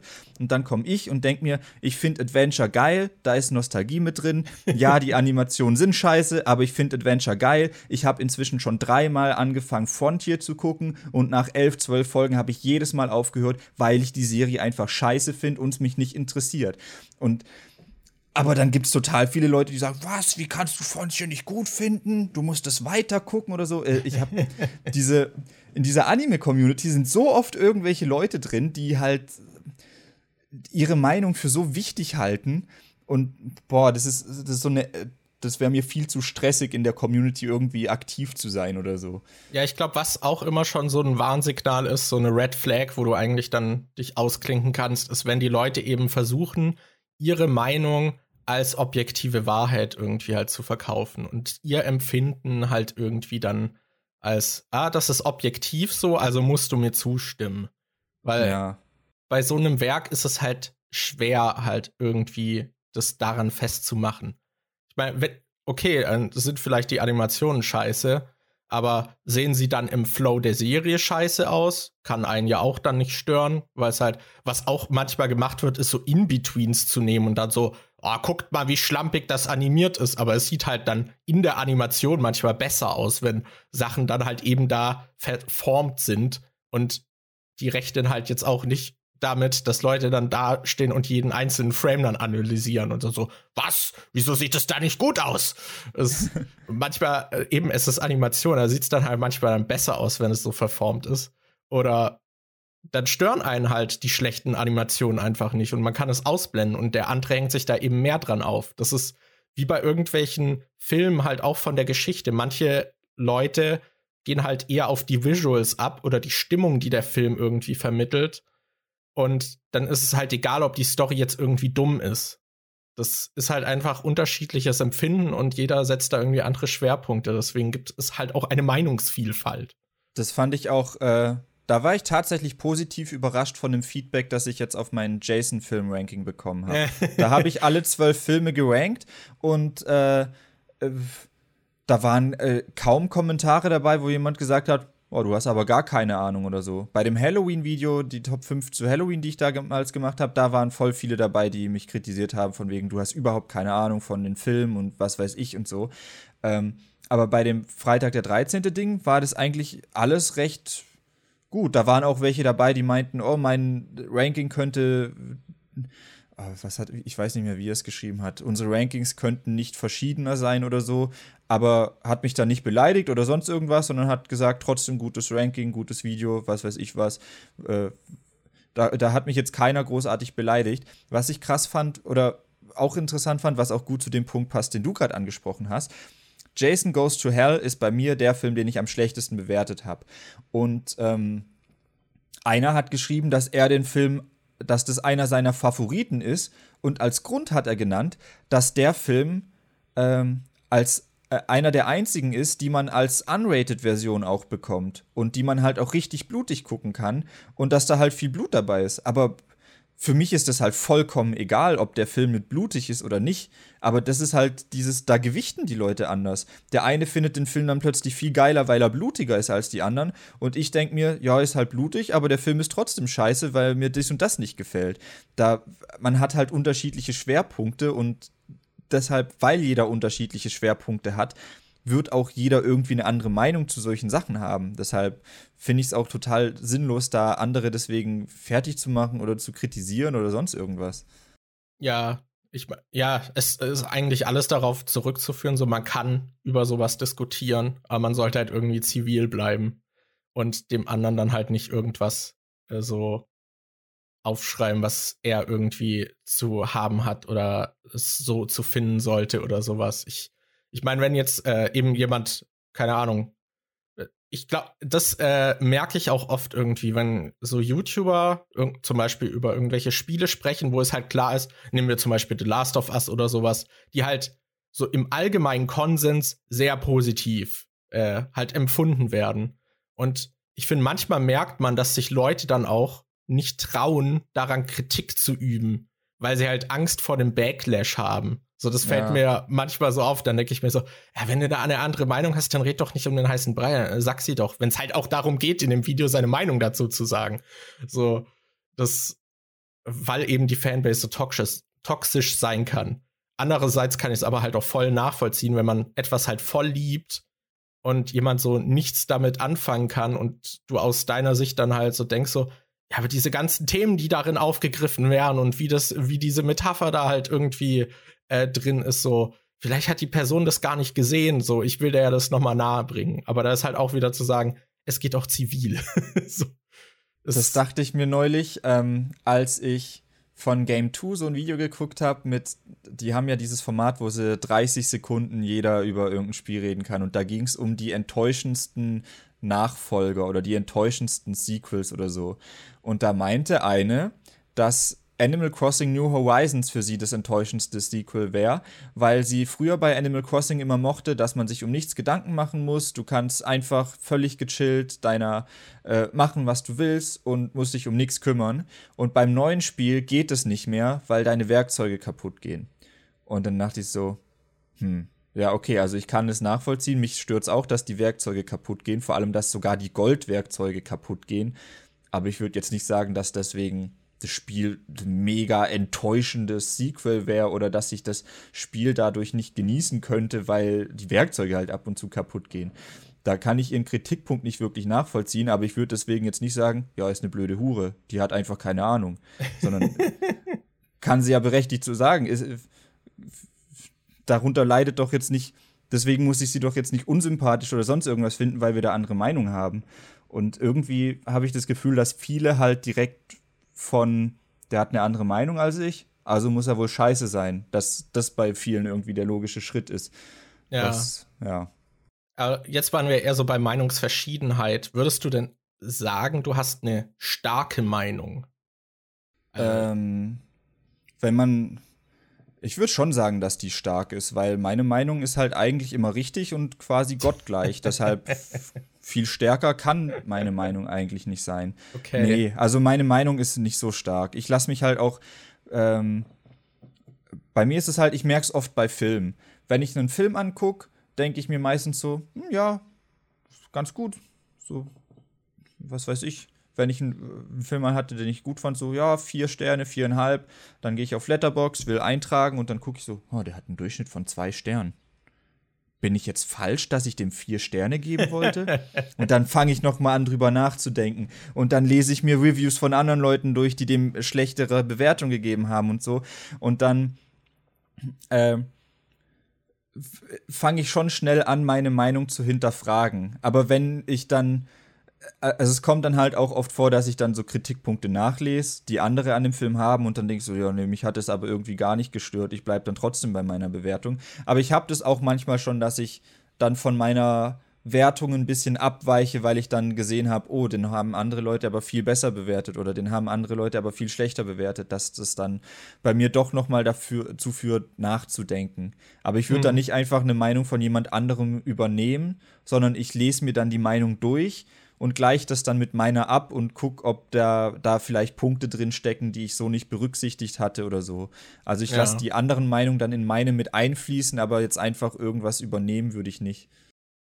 Ja, ich glaube, das äh, sollte, glaube ich, auch der Versuch sein. Ich glaube, manchmal übernimmt man dann doch relativ viel, so automatisch manchmal. Mhm. Äh, und dann fühlt sich das irgendwie auch so falsch an. So selbst wenn man eigentlich davon überzeugt ist, denke ich manchmal, aber es ist halt genau das, was diese eine Person gesagt hat. Habe ich jetzt einfach die Meinung übernommen oder vertrete ich die wirklich? Aber ja. ich würde bei mir auch sagen, dass ich nicht so meinungsgefestigt bin und ich bin jetzt auch nicht eine Person, die, was ich vor zwei Jahren gesagt habe, das muss immer noch so sein, weil es ist halt ein stetiger Prozess irgendwie. Und es kann sich immer irgendwie ändern, so die Ansicht. Deswegen, ich finde es auch eigentlich eher gut, wenn Leute ihre Meinung nochmal korrigieren. Es wird ja oft irgendwie als Stärke äh, gesehen, wenn man etwas sagt und dann zu seinem Wort steht und das halt immer so bleibt und keine Ahnung. Ich finde, das ist eher so ein Flaw, wenn man halt so auf der Meinung beharrt. Außer es geht jetzt halt wirklich um Extreme irgendwie. Ja. Ähm, aber ja, das finde ich immer komisch. Ich finde das eigentlich gut, wenn Leute nochmal über ihre Meinung reflektieren und dann vielleicht auch zu einem anderen Schluss kommen oder eine andere Seite halt noch sehen. Ich habe das Gefühl, ein paar Leute machen da dann irgendwann so die Schotten dicht. So, dass so, okay, ich habe mir meine Meinung dazu gebildet, die ist jetzt so. Wahrscheinlich, weil es halt auch einfacher ist. Ja. Ich habe ich hab bei mir zum Beispiel oft so dieses andere Phänomen, dass ich das Gefühl habe, dass ich eben mir immer noch keine Meinung zu einem Thema so richtig gebildet habe, weil ich halt mir dann oft auch äh, hier auch noch mal so der Prozess irgendwie, wenn ich mir versuche eine Meinung zu etwas zu bilden, dann versuche ich halt so ein bisschen verschiedene Quellen zu Rate zu ziehen und versuche die dann halt irgendwie zu gewichten und halt für mich dann auszuwerten und bild mir dann halt daraus dann halt auch irgendwie die Meinung. Aber oft denke ich noch, es gäbe aber noch viele weitere Aspekte, die ich jetzt, wo ich nicht den Überblick habe. Deswegen kann es schon gut sein, dass sich meine Meinung noch mal ändern wird. Und ich glaube, deswegen wäre ich auch eine Person, die gerade mit jemandem, der geschult diskutiert, äh, der mich ziemlich auflaufen lassen könnte, glaube ich. Ja. Weil ich eben doch äh, recht offen bin, da dann eben noch mal zuzuhören äh, und vielleicht auch im ersten Moment so sagen würde, so ja, hast schon recht. Also ich glaube, so ein Politiker oder sowas, äh, mit dem in so ein Wortgefecht zu gehen, der da wirklich eben geschult ist, so zu debattieren, ähm, stelle ich mir persönlich sehr schwierig vor. Gut, ich glaube, das wäre aber für die meisten Menschen ziemlich schwierig, in eine Diskussion mit jemandem zu geraten, der das hauptberuflich macht und der ja, sich sowieso war, mit jedem Aspekt der Themen auskennt. Das äh, würde ich auch sagen, dass ich da vielleicht auch ein bisschen eben in den letzten Jahren zurückgeschreckt bin, eben weil ich keinen Bock habe auf diese Leute, die immer einfach diskutieren wollen und deswegen ja. vielleicht auch gar nicht mehr so fit im Diskutieren bin. So dieses, ich glaube, das ist halt auch etwas, was man halt sehr trainieren kann. Aber es ist auch immer die Frage, mit was man in eine Diskussion reingeht, mit welchem Ziel so. Willst du wirklich einen Austausch oder willst du die andere Person überzeugen? Und ich finde halt, wenn beide schon Meinungen haben, wo kein Konsens möglich ist, ergibt eine Diskussion halt auch keinen Sinn. Ich finde da auch, äh, das ist sehr gut, was du angesprochen hast, mit dass manche Leute da vielleicht einfach irgendwann die Schotten dicht machen, sagen, das ist meine Meinung, ich mache die Schotten dicht, die ändert sich jetzt auch nicht mehr. Und dass man so dann vielleicht auch von sich selbst auf andere schließt, weil ich sehe das zum Beispiel oft mit, du hast es ja oft mit Celebrities, dass die für irgendwas gecancelt werden, was sie vor zehn Jahren mal in einem Tweet gesagt haben oder so. Oder dass irgendjemand mal einen Witz gemacht hat und Jahre später wird er dann dafür fertig gemacht oder so, auch wenn der inzwischen eine komplett andere Meinung hat. Ja. Das ist, finde ich, halt so ätzend, dass du, du kannst einen Fehler machen und entschuldigst dich zigmal dafür und versuchst es wieder gut zu machen und was weiß ich was. Und dann kommen trotzdem Jahre später Leute und ziehen, sich, äh, ziehen dich deswegen in den Dreck, obwohl das ja nicht mal mehr deine aktuelle Meinung oder deinen aktuellen Stand widerspiegeln muss. Weil vielleicht denken sie sich dann so, nö, ich habe meine feste Meinung und die ändert sich nicht, dann wird es bei dem auch so sein. Wenn der also vor zehn Jahren diese Meinung vertreten hat, wird er die heute immer noch haben. Ich weiß nicht, ob das da der Schritt ist, den die in ihrem Kopf gehen, aber ich denke, ich finde, das ist ziemlich, ziemlich problematisch, dass man da einfach Leute wegen irgendwas, einer Meinung, die sie früher mal hatten, da so fertig machen kann, immer noch heute. Also bei mir ist es auch so, dass ich, dass es bei mir schwer ist, irgendwas wieder loszulassen, wenn, wenn mir, wenn mir jemand was verkackt hat oder so oder jemand mir unsympathisch ist, dann ist der bei mir sehr lange so. Dann äh, ich habe echt ein Problem damit, Leuten dann irgendwie zu verzeihen oder so oder da nochmal einen neuen Blickwinkel auf die zu bekommen.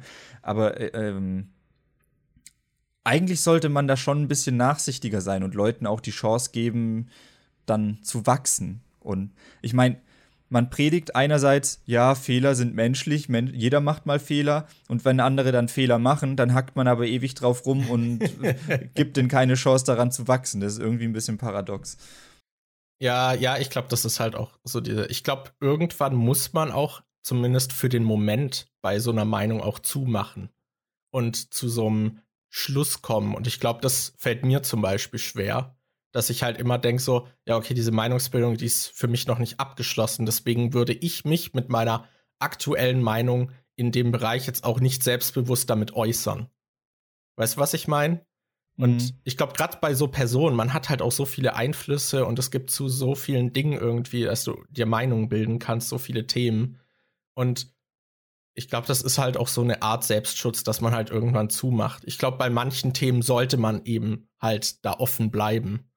Und wenn es jetzt irgendeine Person ist, die halt scheiße zu dir war, mit der du aber keinen Kontakt mehr hast, dann kann der Scheißeindruck auch bleiben. Das, ja. das wird dich ja nicht mehr wirklich begleiten, so, okay.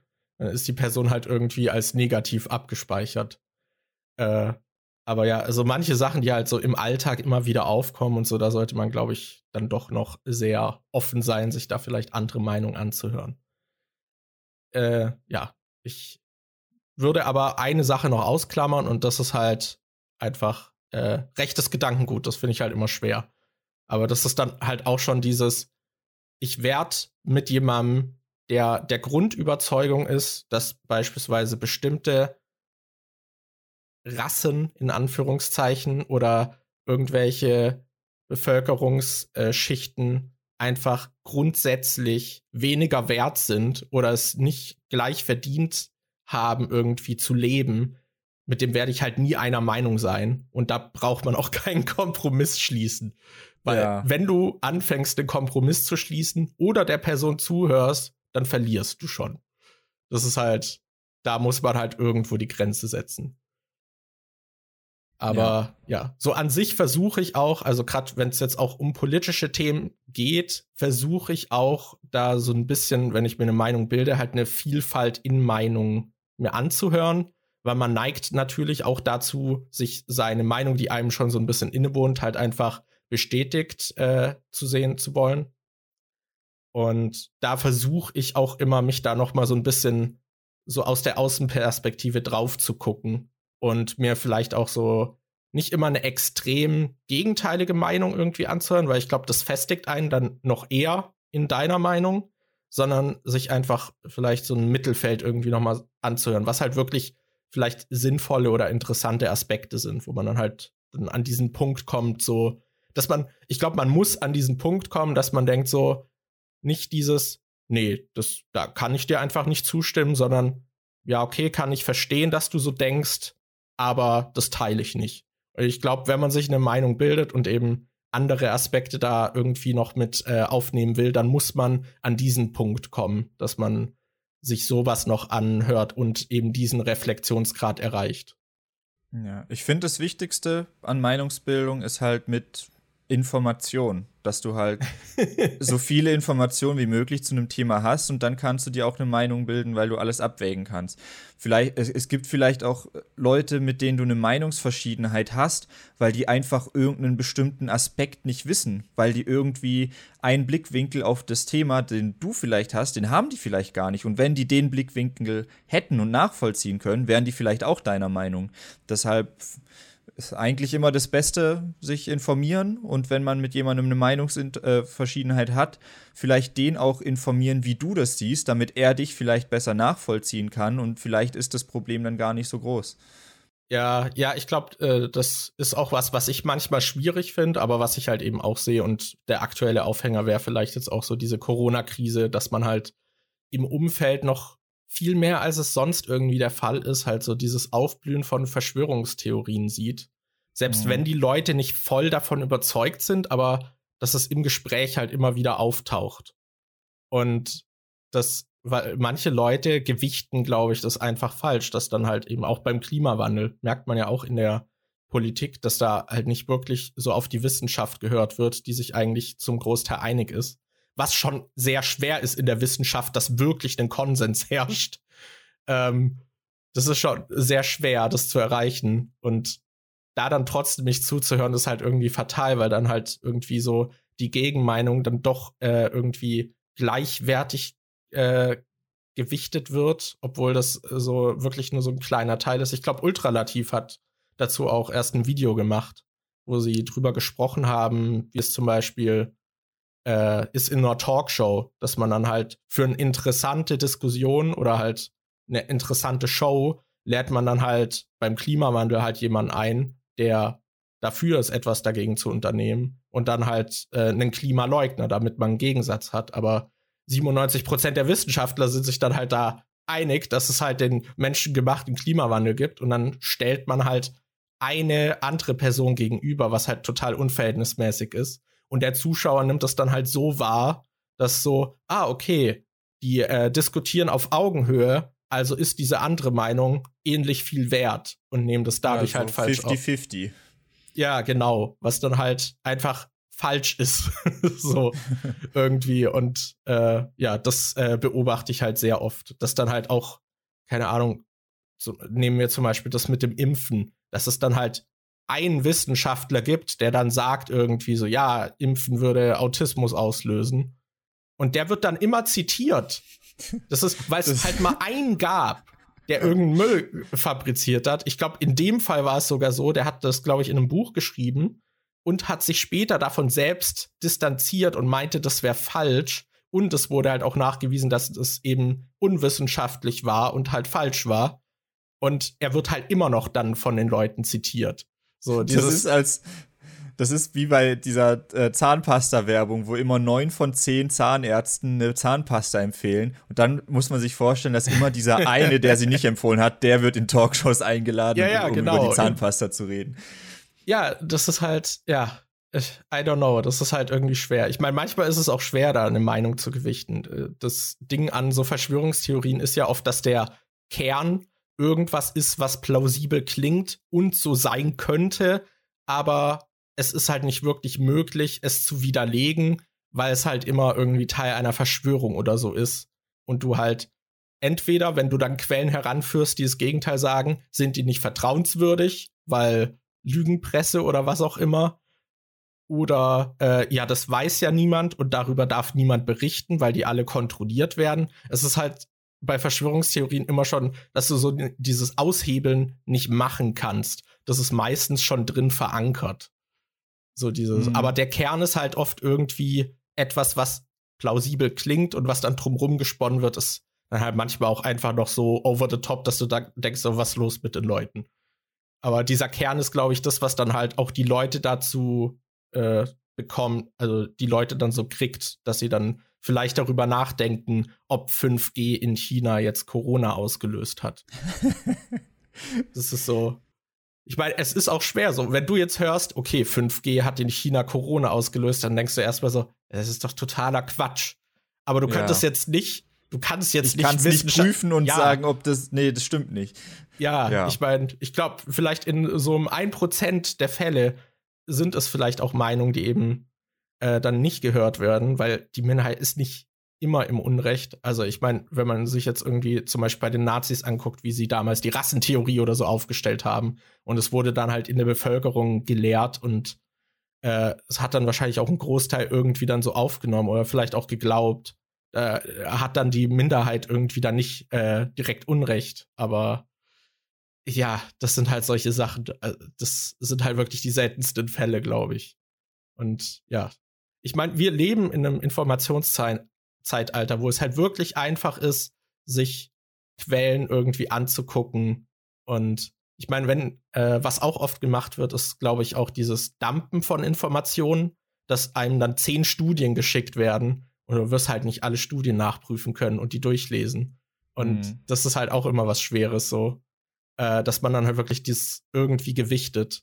Aber wir leben halt in einem Zeitalter, wo es theoretisch möglich ist, sich fundierte Meinungen zu bilden. Und dazu muss man, man aber halt auch gewillt sein, das zu machen. Es gibt halt viele Leute, die einfach faul sind. Äh, es gibt zum Beispiel immer, das passt jetzt nicht eins zu eins dazu, aber ich habe zum Beispiel immer wieder Kommentare wie, kann mir einer sagen, wo ich Freitag der 13. auf DVD kaufen kann?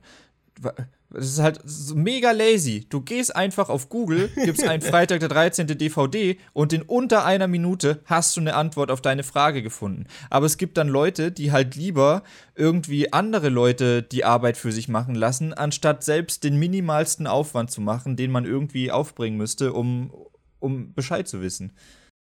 Ja, ich, ich verstehe es bei so spezielleren Sachen irgendwie, wenn man jetzt keine Ahnung sagen wir, ich will irgendeinen Effekt in After Effects machen und finde den nicht. Ja. dann würde ich vielleicht eher dich fragen, weil, wenn ich weiß, dass du den schon mal zum Beispiel gemacht hast, statt dann äh, online danach zu suchen und nicht zu finden. Oder ich suche online und finde halt erstmal nichts und dann frage ich dich, bevor ich die Suche vertief. Ja. So, das ist halt, weil ich halt weiß, wo die Information theoretisch wäre, weil sie halt nah ist und dann nerv ich dich halt kurz und frag. So, aber ja, dieses grundlegende Basic-Zeug, da frage ich mich halt auch immer so. Ich glaube, das sind einfach auch oft dann junge Leute, die das vielleicht noch nicht so gelernt haben. Ich weiß es nicht. Ich kann mir vorstellen, dass alle immer noch machen. Was halt auch oft irgendwie, was, äh, wozu man natürlich auch neigt, ist irgendwie so eigene Erfahrungen, die man mal gemacht hat, dann halt als Meinung so äh, in sich aufzunehmen und es dann auch auf andere Dinge zu projizieren, was vielleicht auch nicht immer richtig ist oder die menschliche Wahrnehmung oder Erinnerung täuscht eben manchmal auch, wenn eben über ein zum Beispiel Rassismusproblem in Deutschland gesprochen wird und dann äh, checkst du so, hm, also ich habe in meiner Schule als weißer Heteromann sowas nie, äh, äh, als deutscher weißer Heteromann habe ich sowas nie äh, mitbekommen. Also gibt es kein, äh, kein Rassismusproblem und Sexismus gibt's auch nicht. Das habe ich nie mitbekommen. Und dann widersprichst du einer Person, die irgendwie da drin steckt und da voll die Ahnung hat. Weil man halt eher so auf dieses, auf die Erfahrung und vielleicht auch so das Anekdotische halt irgendwie mehr vertraut, als halt auf die Meinung von jemand anderem. Ich glaube, da muss man auch immer erstmal abwägen, bevor man dann vielleicht sein Maul aufmacht. Ja. Ich meine, man kann sagen, äh, ich habe das persönlich nicht so wahrgenommen, aber du hattest zu der Zeit halt auch nicht den Blick darauf. Also das, da haben wir auch zum Beispiel drüber gesprochen. So, mich würde es halt voll oft interessieren, wie ich Situationen heute wahrnehmen würde, äh, die man halt so früher einfach nicht wahrgenommen hat, weil man für diese Themen auch nicht sensibilisiert war. Ja. Na. Aber gut, ich, ich glaube, wir haben sehr ausführlich über Meinungsbildung gesprochen. Ja, wollen wir jetzt noch über Momente, die dein Leben geprägt haben, reden? Ja, dann aber los. Dann dann klapper mal die Momente ab, die dein Leben geprägt haben. Was würdest du als Moment, der dein Leben geprägt hat, definieren? Was fällt in diese Kategorie? Ich würde sagen, irgendwas, wo du, ähm, ich weiß nicht, wo du vielleicht eine Erkenntnis hattest oder wo irgendwas passiert ist, wo du, was dich später in deinem Leben noch beeinflusst hat. Mhm. Irgendwas, was dich in eine bestimmte Richtung gebracht hat, irgendwas, was ja, sowas in die Richtung halt, was einschneidend war und vielleicht deinen Weg geändert hat oder oder gefestigt hat, einen Weg, auf dem du vielleicht schon warst. Ja, oder für hm. eine Kehrtwende oder sowas gesorgt hat.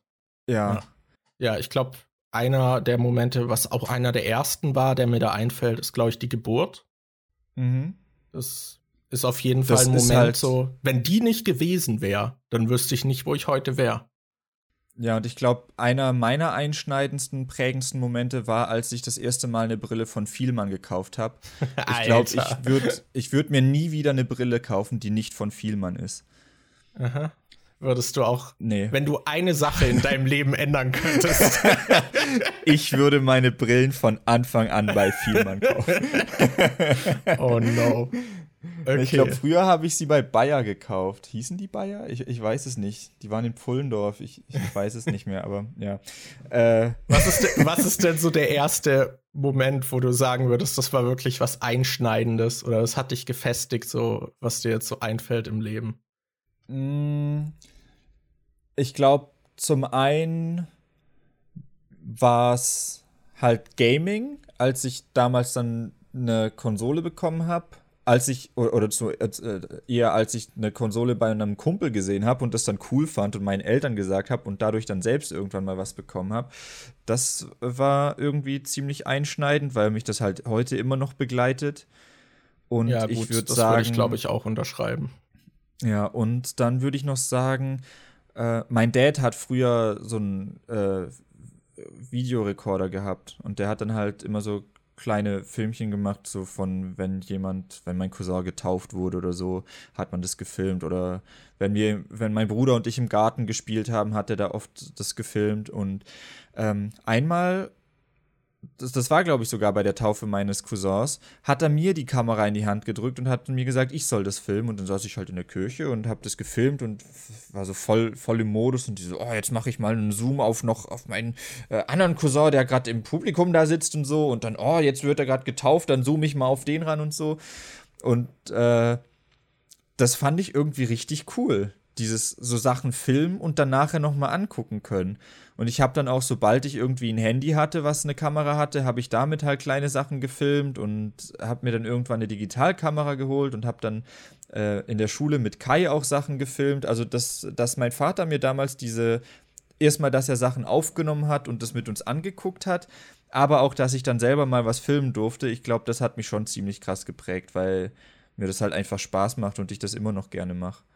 Ja, ja, das kann ich mir vorstellen. Bei mir war das zum Beispiel auch so, dass ich da grundlegend auch Interesse immer dran hatte, aber halt einfach nie die Möglichkeit hatte äh, und keine Kamera.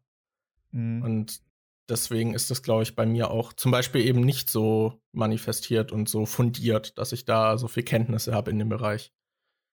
Weil es halt einfach nicht so zugänglich für mich war.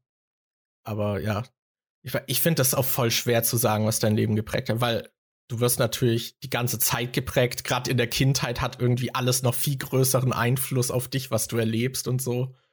Äh, und da reicht es halt auch einfach so, dass äh, mir zum Beispiel der Kumpel meiner Mutter dann halt eben die gelbe Edition dann halt irgendwie gegeben hat oder so.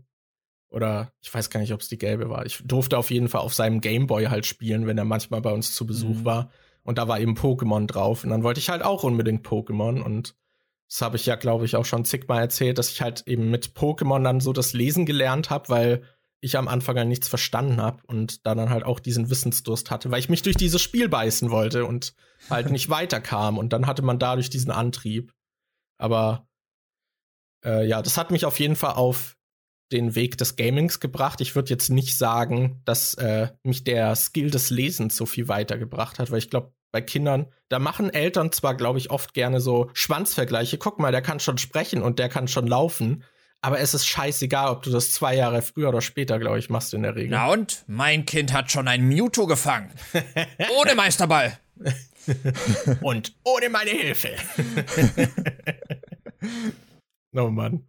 Äh, ja, ich glaube, das hat das auch so in mir irgendwie halt ausgelöst. Und vor allem, dass mein Vater halt auch schon gespielt hat und ich es bei ihm halt dann beobachtet habe, da wächst man dann halt so rein.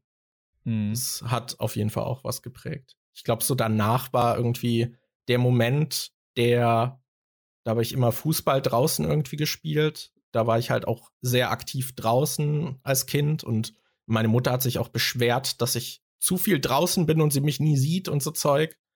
Und dann habe ich, äh, war ich kurz davor. Zieht sich bis heute durchs Leben. ja, genau.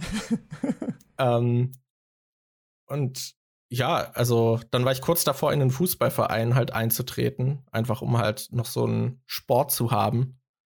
Und dann habe ich mir kurz davor eben das Bein gebrochen. Äh, das habe ich, glaube ich, auch schon mal erzählt, wie das halt war. Äh, da war ich halt, glaube ich, in der zweiten Klasse und habe mir das Bein gebrochen und hatte dann einige Monate danach dann halt immer noch da Beschwerden und hatte Zysten im Bein und durfte deswegen dann auch erstmal nicht in einen Fußballverein. Und diese Monate mit dem Gips, die man dann halt zu Hause irgendwie drin saß, haben, glaube ich, dann waren so, so ein Schucker in diese Richtung, dass ich dann halt inaktiver wurde und halt auch eher dann drin geblieben bin und mir da dann vielleicht auch so ein bisschen andere Hobbys dann gesucht habe ähm, und mich da quasi dann so angepasst habe. Aber ich glaube, das wird sich dann, also zieht sich dann halt auch bis heute noch so ein bisschen hin. Da habe ich dann halt auch angefangen, ein bisschen zuzunehmen und so.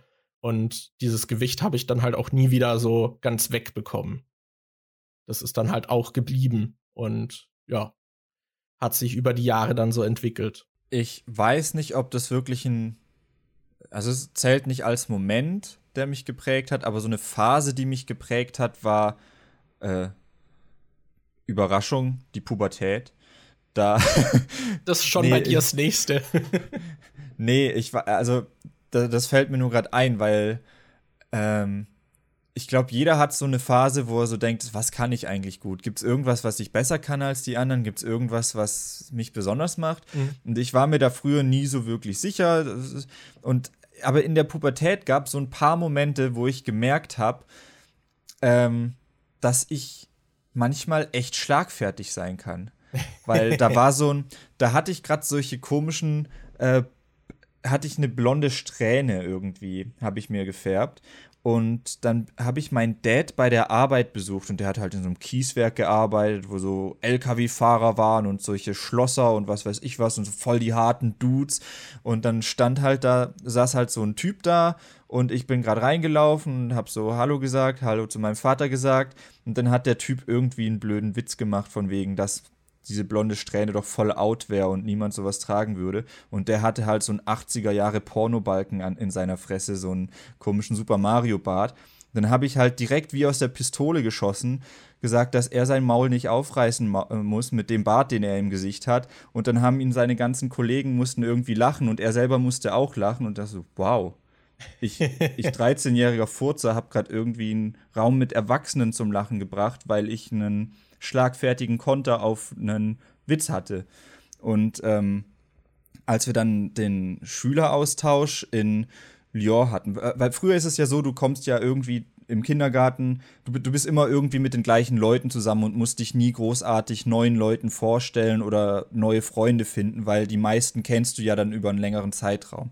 Und ja. als wir dann den Schüleraustausch mit Lyon hatten, mit den Franzosen, ähm, habe ich halt plötzlich neue Leute kennengelernt und ich wusste nicht, wie ich das machen soll. Ich hatte keine Ahnung, was habe ich denn jetzt für eine Qualität, die mich da irgendwie, die mir helfen könnte, Freunde zu finden und so. Und da habe ich dann halt auch gemerkt, dass viele einfach lachen mussten, weil ich irgendwelche schlagfertigen Sachen gesagt habe oder weil ich sonst irgendwas keine Ahnung, manchmal bin ich einfach lustig, ja. Ihr müsst mir da einfach glauben, manchmal bin ich einfach lustig. Und das ist mir da halt auch aufgefallen, dass äh, viele Leute, dass ich oftmals ähm, Anschluss an neue Leute gefunden habe, weil ich die halt irgendwie zum Lachen bringen konnte oder so. Und ähm, das war auch eine ziemliche Arschlochphase, wo ich das dann halt den Bogen manchmal überspannt habe, weil ich dann, dann zum Beispiel oft halt irgendwelche beleidigenden, lustigen Sachen gemacht habe, die auf Kosten anderer waren. Das musste ich dann auch erstmal lernen, dass man das vielleicht nicht machen sollte, wenn man auch in Zukunft noch mit den Leuten zusammen abhängen will. Aber dieses, aber ja, das war so die Phase, wo ich gemerkt habe, oh ja, ich bin eigentlich, ich bin wohl ziemlich gut darin, manchmal Leute zum Lachen zu bringen. Okay. Ja, doch würde ich auch als äh, Moment durchgehen lassen bei dir. Das, ja. Ich bin gerade am überlegen, was ich noch so hatte. Ich, ich finde, es gibt so viele Sachen, die jetzt nicht so ein einschneidendes Ding waren, sondern die halt so einen Schneeball ins Rollen gebracht haben. Okay, dann ich greife dir mal unter die Arme. Wann hast du festgestellt, dass du ein Comedy-Gott bist? Eigentlich schon seit Geburt an. Also ich meine, ja, das bringt uns wieder an den ersten Moment, die Geburt zurück. ja, genau. Also Meine hab, Mutter hatte direkt ein Lächeln im Gesicht, als sie mich gesehen hat. Ich habe halt auch direkt ein Statement gesetzt und auf den Arzttisch gekackt nach meiner Geburt. Das Hast du es wirklich gemacht? Ja. Geht es überhaupt? Ich habe keine Ahnung, anscheinend. Hä, aber das ist doch mega komisch, oder? Jetzt frage ich mich gerade, wie das funktioniert. Können Embryos, äh, äh, kann ein ungeborenes Kind dann, du hättest doch da schon Essen im Magen haben müssen. Oder äh, du kannst doch zum Beispiel auch nicht, wenn du schwanger bist, kann das Kind in dir doch nicht kacken, oder? Ich, ich habe kein, ich kenne mich biologisch dann nicht so aus. da, da habe ich meine Meinung noch nicht fertig zu gebildet. Nee, okay. Äh, also keine Ahnung, wie das ist. Das, man nimmt ja schon irgendwie diese Stoffe auf, diese Nährstoffe und entwickelt sich. Ich weiß jetzt nicht, wo der Kot oder sowas oder Ausscheidungen hingelagert werden oder vielleicht wird es da drin noch gefiltert. Ich weiß jetzt auch nicht, ob es dann zwei Sekunden nach der Geburt war. Ich kann mich logischerweise nicht so richtig dran erinnern. Aber es wurde mir gesagt, dass ich äh, sehr kurz nach der Geburt dann halt irgendwie auf den Tisch gekackt hätte. Mhm. Sehr gut, ne? Vielleicht habe ich so, ja. habe ich so Muttermilch geso gesoffen und dann so, oh, Laktoseintoleranz hat schon reingekriegt. Und nee, Muttermilch ist ja, glaube ich, keine Laktose. Aber äh, ja, ist, das wurde mir gesagt. Deswegen trinke ich bis heute nur Muttermilch. Ja, same. Ich bestelle mir die immer im Internet. äh, nee, andere Momente. Ich überlege gerade so, so ich, also ich hatte ja das mit dem Beinbruch so gesagt und das hat sich halt über die Jahre einfach gefestigt. Das hat halt was losgetreten. Deswegen würde ich jetzt nicht so was ähnliches nehmen, was mich da dann noch mehr in diese Bahn gelenkt hat. Äh, aber ich, also auf jeden Fall damals dann nach der dritten Klasse der Umzug hat mich, glaube ich, auch so ein bisschen geprägt. Weil davor hatte ich halt so meinen Freundeskreis, was jetzt nicht ultra viele Leute waren, und dann wo, hat sich das halt erstmal geändert. Und da waren halt auch viele Kinder dabei, die einfach Arschlöcher waren. Und da, das war ja auch so das einzige Mal eigentlich in meinem Leben, wo ich so richtig gemobbt wurde mal. Und das würde ich schon sagen, dass das halt dazu geführt hat, dass man sich in der Zeit da habe ich mich halt viel mehr verschlossen, irgendwie sozial und halt zurückgezogen, hatte keinen Bock auf die Leute und habe dann halt auch bei Leuten abgeblockt, bei denen vielleicht eine Freundschaft oder sowas äh, drin gewesen wäre, weil man halt einfach so vorbelastet war. Äh, und da saß ich dann eben auch sehr viel drin und habe dann eben auch so gezockt. Das ging dann halt so quasi dadurch noch verstärkt weiter. Ähm, und ja, es ist mir dann danach halt auch wirklich erstmal schwerer gefallen, halt Kontakte aufzubauen. Weil man halt immer so dachte, so, ja, okay, Leute sind wohl nicht alle cool und manchmal Arschlöcher und verwenden Zeug gegen dich. hm. Ja. Und ich glaube, was auch so in der Kindheit irgendwie war, war halt das erste Mal, wenn jemand irgendwie eine Abmachung einfach nicht eingehalten hat oder dich einfach bewusst angelogen hat, dass das halt auch so wow, das fand ich richtig scheiße. Ich glaube, ich mag Leute nicht, die lügen. so. Aber ich glaube, das ist bei mir halt noch stärker. Ich äh, kann Unehrlichkeit einfach nicht ab. So, das, ich mag das einfach nicht. Und ja. wenn ich das im Nachhinein erfahre, dann bin ich da auch sehr nachtragend. Ich würde sagen, ich bin eigentlich nicht nachtragend und verzeih vieles, aber Unehrlichkeit, da, da habe ich so einen Personal Grudge dann noch muss ich gerade dran denken an meine erste Freundin, die hatte mit ihrem Alter ein bisschen gelogen und ich bin da relativ schnell drüber hinweggekommen und Markus Jahre später noch so, ja, ich weiß aber doch, dass du damals wegen deinem Alter gelogen hast. ja, das bleibt dann halt hängen irgendwie. Ich weiß nicht, das würde ich auf jeden Fall sagen, war auch noch was Prägendes. Ich meine, ansonsten dann auf jeden Fall YouTube so der Anfang und Pubertät sowieso hat einen, glaube ich, mehrfach in verschiedene Richtungen geprägt. Äh, ich glaube, so YouTube war halt auch was, aber da haben wir ausführlich in der letzten Episode drüber gesprochen. Deswegen mhm. muss man mhm. das, glaube ich, nicht so erwähnen. Ähm, und dann halt auch so dieses, der Schulwechsel, dass ich dann halt vom Gymnasium erstmal runter musste und dann halt gucken, wo ich bleib. Und dann hatte ich so dieses, halt auch wieder so eine Gemeinschaft, wo ich nicht so richtig teil war und halt eher so abgeblockt habe und mich nicht so wohl gefühlt habe. Und dann eben auch nicht so wirklich neue Verbindungen mit Leute Leuten so eingegangen bin, dass es mir da halt dann auch schwerer irgendwie nochmal viel dann Anschluss zu finden. Und das hat sich dann natürlich auch irgendwie äh, halt ja im Leben dann weiter ausgewirkt. Und danach dann halt, würde ich sagen, das nächste war dann halt so der Auszug von zu Hause, der, glaube ich, schon massiv irgendwas war, was einen geprägt hat. Weil man dann das erste Mal frei war und aber gleichzeitig auch diese ganzen äh, Responsibilities hatte, denen man dann nachkommen musste. So dieser Schritt zum Erwachsenwerden, da ist, glaube ich, das Ausziehen äh, sehr hilfreich. Ja, auf jeden Fall. Vor allem, weil ähm, du dann ja auch erstmal dich so mit diesen ganzen erwachsenen Sachen rumschlagen musst, wie Miete oder auch äh, Haushalt schmeißen und sowas. Äh, also da bin ich immer überrascht, wenn ich dann noch irgendwelche Leute sehe, die halt auch schon 20, Mitte 20 sind und nicht wissen, wie man eine Waschmaschine bedient oder Ja, das wissen, ist schon krass man, irgendwie. Das ist so, weil für uns ist das jetzt halt so völlig normal, aber als ich aus Berlin als, nach, als ich nach Berlin gezogen bin, wusste ich das auch nicht. Ich weiß nicht, ich habe da beim ersten Mal meine Mom, glaube ich, angerufen und so, hey Mama, was muss ich da jetzt eigentlich reinmachen und wie geht es und so.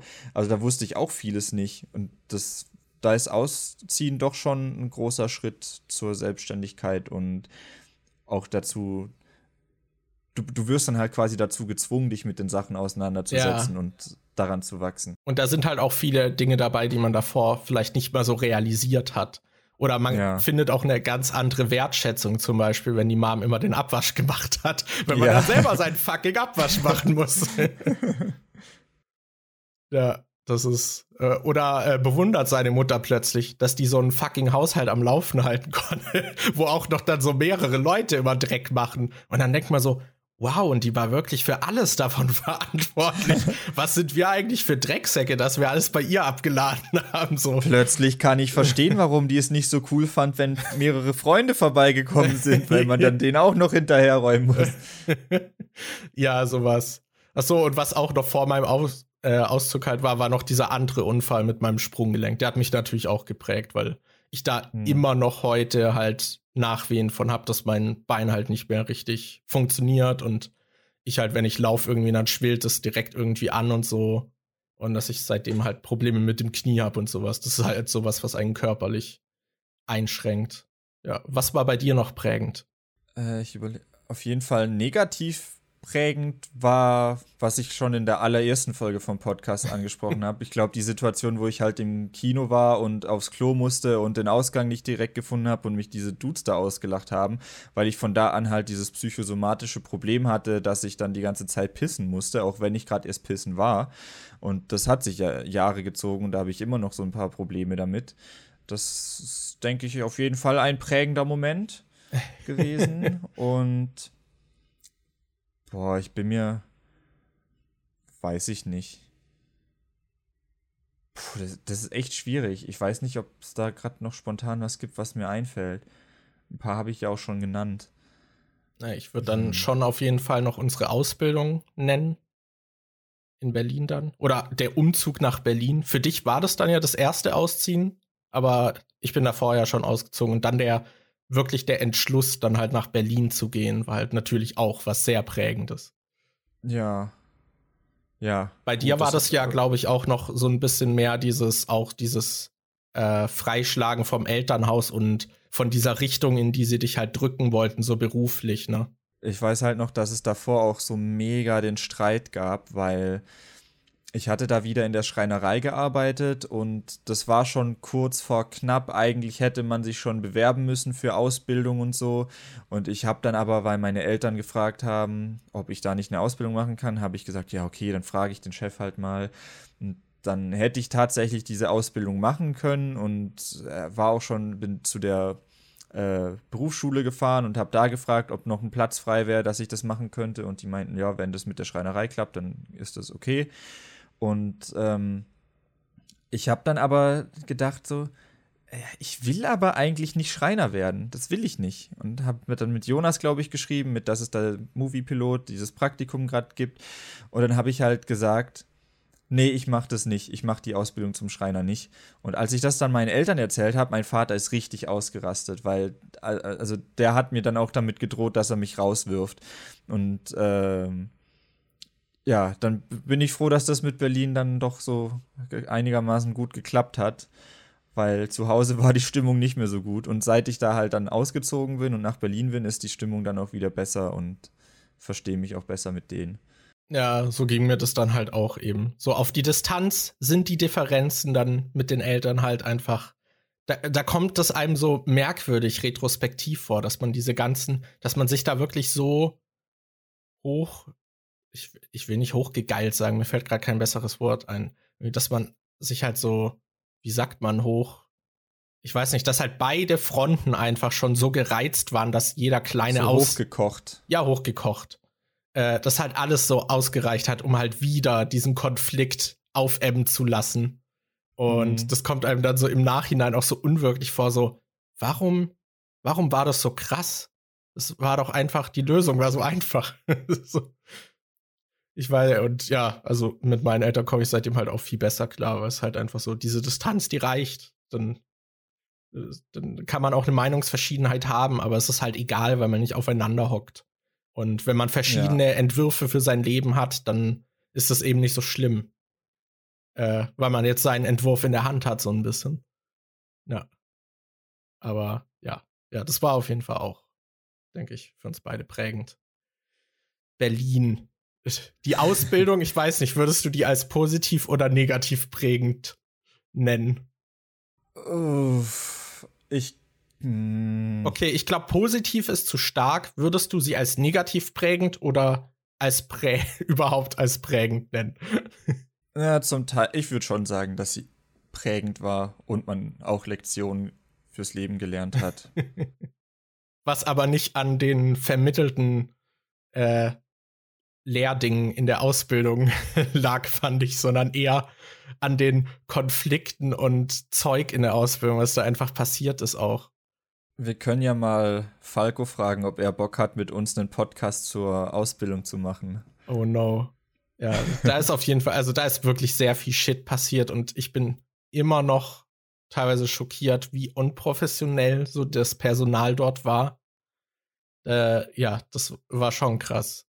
Was ich hier ja. auch noch erwähnen muss, was natürlich prägend war an dieser Stelle, Content-Warnung, äh, Triggerwarnung, Suizid. Äh, innerhalb der Ausbildung war ich halt an einem Punkt, dass es, ich würde auch nicht sagen, dass es so äh, der Selbstmordversuch an sich so ultra prägend war, weil der halt sehr impulsiv war und so aus einer Laune heraus entstanden ist.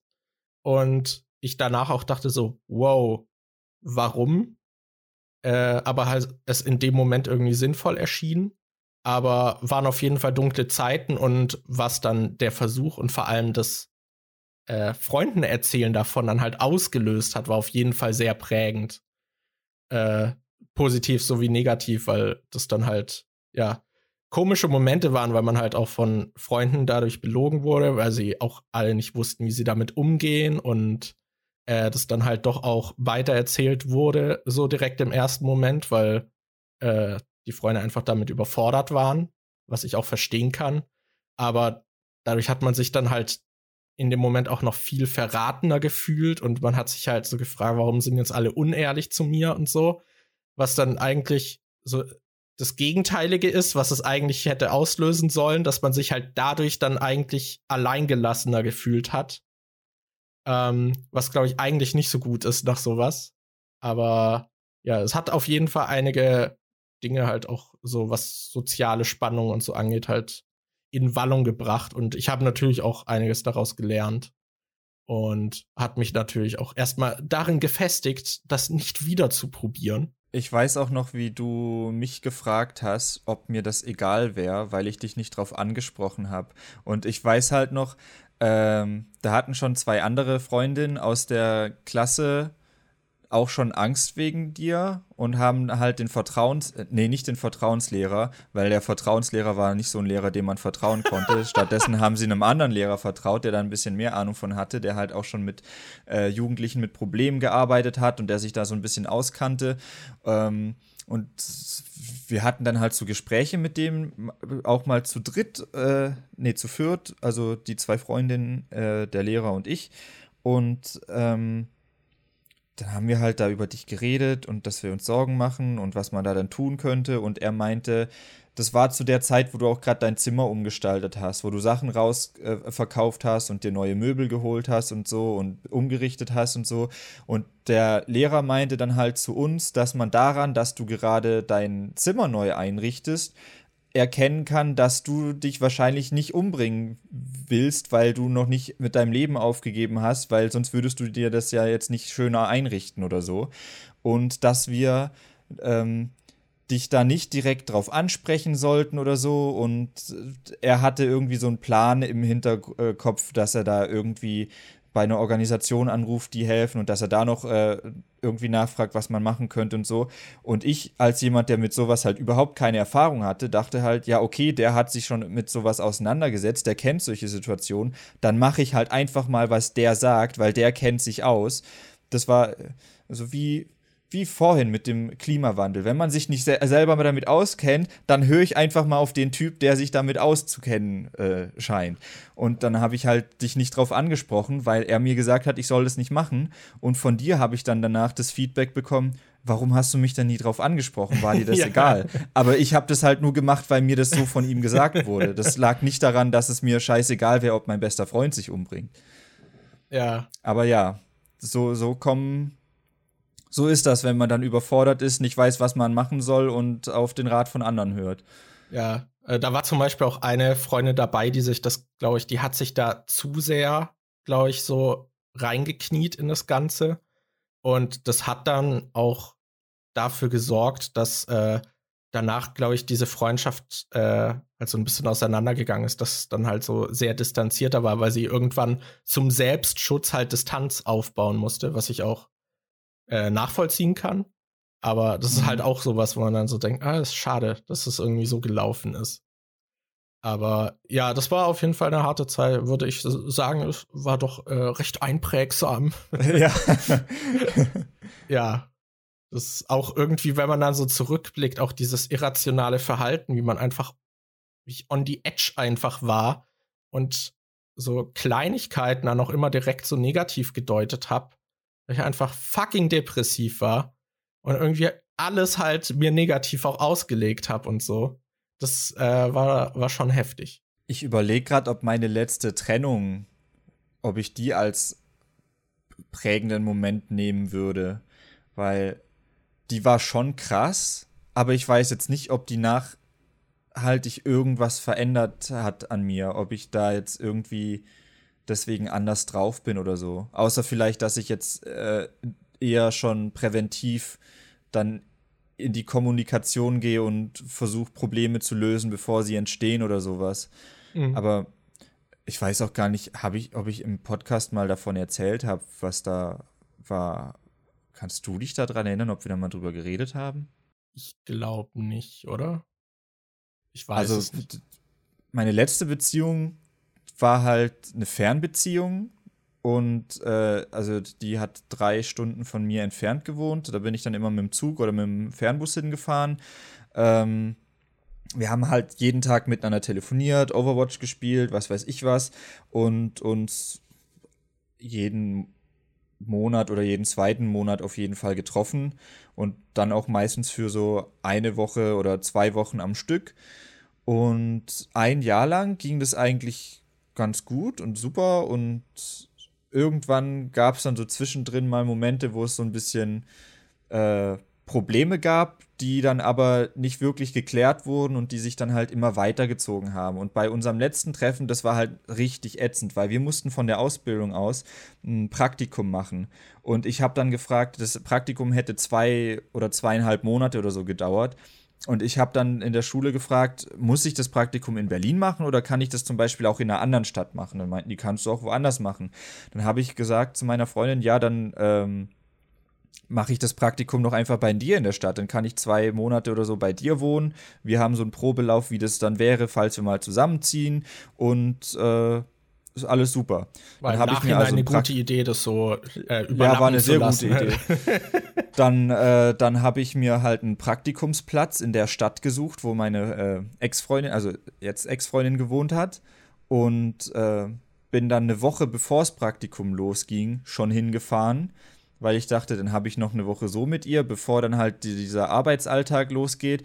Und in der einen Woche hat man schon gemerkt, Chemie ist irgendwie nicht so wirklich da. Irgendwie ist man stark auf Distanz und äh, einen Tag, bevor das Praktikum dann losgegangen wäre, ähm, hat sie dann quasi äh, gemeint, dass sie mich nicht mehr liebt und äh, dass ich aber, weil sie es versprochen hatte, noch über den Zeitraum des Praktikums da bleiben könnte. Und ich dachte mir so, nee, ich bleib doch jetzt nicht zwei Monate noch hier in der Wohnung mit, mit meiner Ex-Freundin jetzt. Und dann ähm, das war auch halt auch so ein Moment, wo ich dann schon gemerkt habe, dass eigentlich schon früher hätte man drüber reden können, weil ich hatte auch nicht wirklich den Antrieb, um die Beziehung zu kämpfen oder so, wo ich dann halt auch äh, dann gemerkt habe, ja gut, so wirklich Gefühle sind dann nicht mehr wirklich da. Aber ich war dann halt trotzdem irgendwie total am Boden zerstört. Zum einen, weil natürlich diese vertraute Person plötzlich äh, aus dem Leben so rausfällt und zum anderen halt auch, weil ein Tag später mein Praktikum losgehen sollte und ich jetzt plötzlich spontan meinen, meinen Wohnplatz verloren habe und das Problem war halt auch noch, ich hatte für die zwei Monate mein Zimmer hier in Berlin schon untervermietet. In meinem Zimmer in Berlin hat ein Typ aus Australien gewohnt, der hier für zwei Monate nach Berlin kommen wollte. Das heißt, bei meiner Ex-Freundin konnte ich nicht mehr bleiben und bei, bei mir im Zimmer konnte ich auch nicht bleiben, weil da halt ein anderer Typ gewohnt hat. Und dann habe ich halt am Abend noch äh, eine E-Mail geschrieben an den Praktikumsplatz, habe gesagt, ja, nee, kann jetzt leider doch nicht, mit der Wohnung hat nicht geklappt und so. Und dann bin ich nach Berlin zurück und habe, glaube zwei oder drei Wochen bei Markus auf der Couch gepennt und hatte dann Glück, dass der Australier dann doch noch spontan früher weggegangen ist und ich dann nach zwei, drei Wochen mein Zimmer wieder haben konnte. Und habe dann auch noch einen Praktikumsplatz bei Markus Vater bekommen und äh, habe dann da stattdessen Praktikum gemacht. Ja, ähm, das war halt schon scheiße, weil dann halt auf einmal so plötzlich wie so der Boden unter den Füßen weg ist. Plötzlich bist du so in einer fremden Stadt, sollst da ein Praktikum machen, hast aber keine Bleibe mehr und die äh, Freundin ist plötzlich nicht mehr mit dir zusammen. Das heißt, du kennst da auch sonst niemanden, mit dem du irgendwie was machen kannst. Das war schon ziemlich ätzend. Und seither habe ich halt auch eher drauf, wenn irgendwas ist, wo ich denke, das könnte vielleicht mal zu einem Problem werden, dann spreche ich das lieber gleich an. Und ja. seither ist halt Kommunikation besser geworden bei mir. Ja, ist, glaube ich, auch sinnvoll, ja. Ja. Ich überlege gerade, ob ich noch sowas hatte, wo ich voll aufs Maul gefallen bin und dadurch dann gelernt habe, mich in irgendeiner Richtung abzusichern. Äh, als ich über die Hecke gesprungen bin, bin ich das voll aufs Maul Das wollte ich auch gerade sagen. Seitdem springe ich nicht mehr so oft über Hecken. Nein. Bist du seither schon mal wieder über eine Hecke gesprungen? Äh, ich glaube über so was Kleines halt, was eher so dieses Gartenzaun, also nicht hoher Gartenzaun, sondern so hüfthoher Gartenzaunhöhe mhm. hatte. Äh, okay. Aber ansonsten nicht. Ich äh, kann ja tatsächlich auch mit dem einen Fuß nicht mehr richtig springen. Ich komme, glaube ich, 10 Zentimeter hoch ja. oder so. das ist halt voll dumm. Äh, ich überlege gerade, ob mir noch was einfällt. Ich glaube, das war einfach dieses, so ein bisschen, glaube ich, dieses, äh, nachdem ich vom Gymnasium dann weg war und halt auch dieses, was mache ich jetzt? Und da habe ich dann mich halt vom Jobcenter beraten lassen. Und der hat mir halt voll die Scheiße erzählt. Und hätte ich äh, denen nicht geglaubt oder da meine Meinungsbildung noch ausgeweitet und hätte das nochmal anderweitig überprüft, ob das wirklich so ist, äh, dann hätte ich ein Jahr nicht verschwendet. Was halt wirklich irgendwie so war. Das, ja, also ich glaube, das war auch noch sowas, was man daraus gelernt hat. Und dass ich eben vielleicht dadurch auch ein bisschen äh, noch mehr das inne habe, dass ich äh, halt einer Quelle nicht äh, direkt so alles vertraue, sondern mir da mhm. vielleicht noch mal eine Gegenmeinung anhöre. Gerade wenn es halt Dinge sind, die irgendwie die Zukunft meines Lebens oder so betreffen, die vielleicht etwas wichtiger sind, dass man dann doch guckt, so, ah, hat die Person, die mir das gesagt hat, da wirklich die Ahnung oder gibt es da vielleicht doch noch andere Möglichkeiten, wie man das regeln könnte? Boah, ich glaube, wir hätten es, oder? Das war's, ja. Ziemlich lang geworden wieder, dann doch. Zum Glück sind diesmal keine Gäste dabei, deswegen ist der Podcast ein bisschen kürzer als sonst. Ja, nur zwei Stunden. Ah, schade, kann ich wohl heute wieder nicht an meinem Video weiterschneiden, weil ich jetzt erstmal den Podcast machen muss, dass der rechtzeitig fertig wird. Das ist ja doof.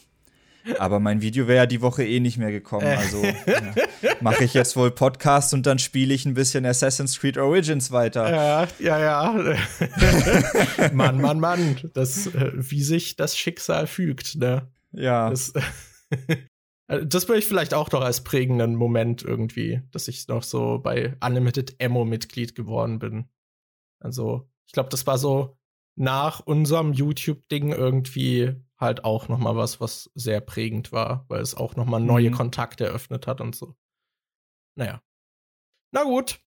Dann, äh, Dann, ja, hoffentlich. Dankeschön fürs Zuhören. Wir hoffen, der Podcast hat euch unterhalten. Ich hoffe, der Podcast hat einen prägenden Moment in eurem Leben hinterlassen.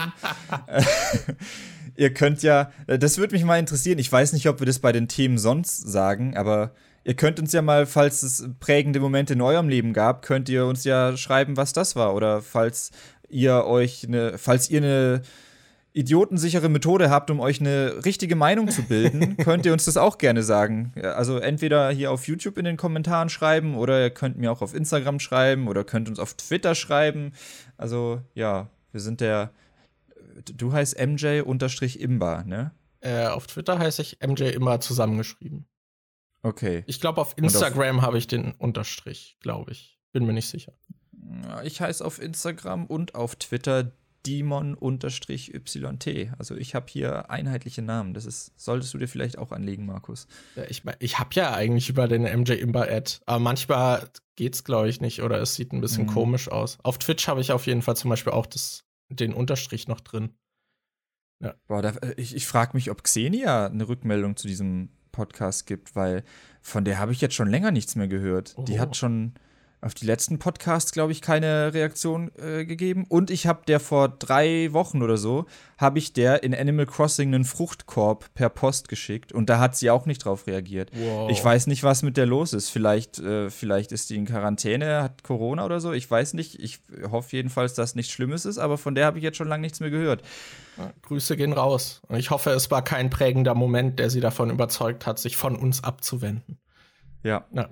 ähm, äh, eine Sache will ich auch noch äh, machen, und zwar ein Shoutout für unseren Nachzügler-Subreddit, den so, ja, ein stimmt. Zuhörer führt. Da habe ich letztens auch mal reingeguckt. Bei mir ist die Sache, ich habe mich von Reddit immer noch nicht überzeugen lassen, mir da einen Account anzulegen.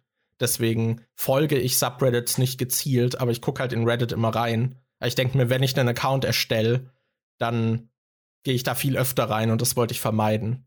Deswegen, ich folge nicht persönlich, aber äh, Daniel ist da auch am Start. Und äh, ja, äh, der Kollege, der den Subreddit führt, äh, postet dann doch recht, recht regelmäßig und fleißig dann äh, auch, wenn neue Folgen da sind und postet hin und wieder Memes. Das, äh, und ich musste bei ein oder zwei Memes dann auch lachen. Die fand ich gut. Ja. Also ich, ich sag euch mal, wie der Subreddit heißt. Er heißt Nachzuegler, also Nachzügler mit UE geschrieben und direkt danach SR, aber ohne Leerzeichen. Das ist alles zusammengeschrieben. Nachzuegler SR. Und ja, so könnt ihr das Subreddit finden. Ich war neulich halt auch, ich bin so am, äh, äh so bei Reddit gehe ich so durch die Startseite, gucke mir so die neuen Animal Crossing Memes und so weiter an, was man halt so macht, wenn man auf Reddit ist. und plötzlich ist da einfach ein Meme mit meinem Gesicht und Marge Simpson, weil ich mich in einer Instagram-Story so verkleidet habe irgendwie. Und der hat halt ein Meme dazu gemacht und das in einem Subreddit hochgeladen. Und ich so, holy shit, warum bin ich auf Reddit in der, was? Zur Hölle. Und dann, ja, ja. Also das Subreddit ist schon manchmal für einen Lacher gut. genau, also da eben noch dieser Shoutout. Ich glaube, es gab auch so ein Nachzügler-Bingo, wo dann so äh, Sachen sind wie, äh, Daniel erzählt irgendwas, was ich habe hier sogar der allererste, ich sehe gerade dieses Bingo vor mir und der allererste Punkt, der auf dem Bingo steht, habe ich in der Folge schon gemacht. Da steht, Daniel erzählt von seiner Assi-Phase. Zweiter Punkt, Markus hat sich mal dumm verletzt. Hatten wir in dem Podcast auch. auch. Dritter Punkt, Pokémon. Ich, äh, wir haben Digimon erwähnt. Ich habe ja. Pokémon erwähnt, dass ich äh, damit das Lesen gelernt habe. Ja, Und ja, sind halt noch andere Sachen. Daniel erzählt von merkwürdigen Instagram-Nachrichten. Daniel und Markus reden über die Let's Play-Zeit. Haben wir auch die Folge gemacht. Also, ja. wenn ihr Nachzügler-Bingo spielen wollt, während ihr die Folgen hört, dann geht auf das Nachzügler-Subreddit Nachzügler SR. Genau. Ja, in dem Sinne, ihr wisst wie immer Bescheid. Ihr könnt uns gerne bei iTunes bewerten. Worüber wir uns noch viel mehr freuen, ist aber, wenn ihr mal wieder Themenvorschläge in den Kommentaren da lasst. Oder eben, ja, euch zu den in dieser Folge besprochenen Themen so ein bisschen auch äußert. Was halt immer so eine Sache bei Podcasts ist, ist, dass man nicht so viel Feedback bekommt. Deswegen, äh, weil halt die Leute es oft unterwegs hören oder so. Wir würden uns sehr freuen, wenn ihr uns ein bisschen Feedback gibt. Das äh, ist immer willkommen. Und in dem Sinne hören wir uns in der nächsten Episode. Was könnte da passieren? Könnte mal wieder ein Jonas zu Gast sein? Wer weiß. Ciao. Tschüss.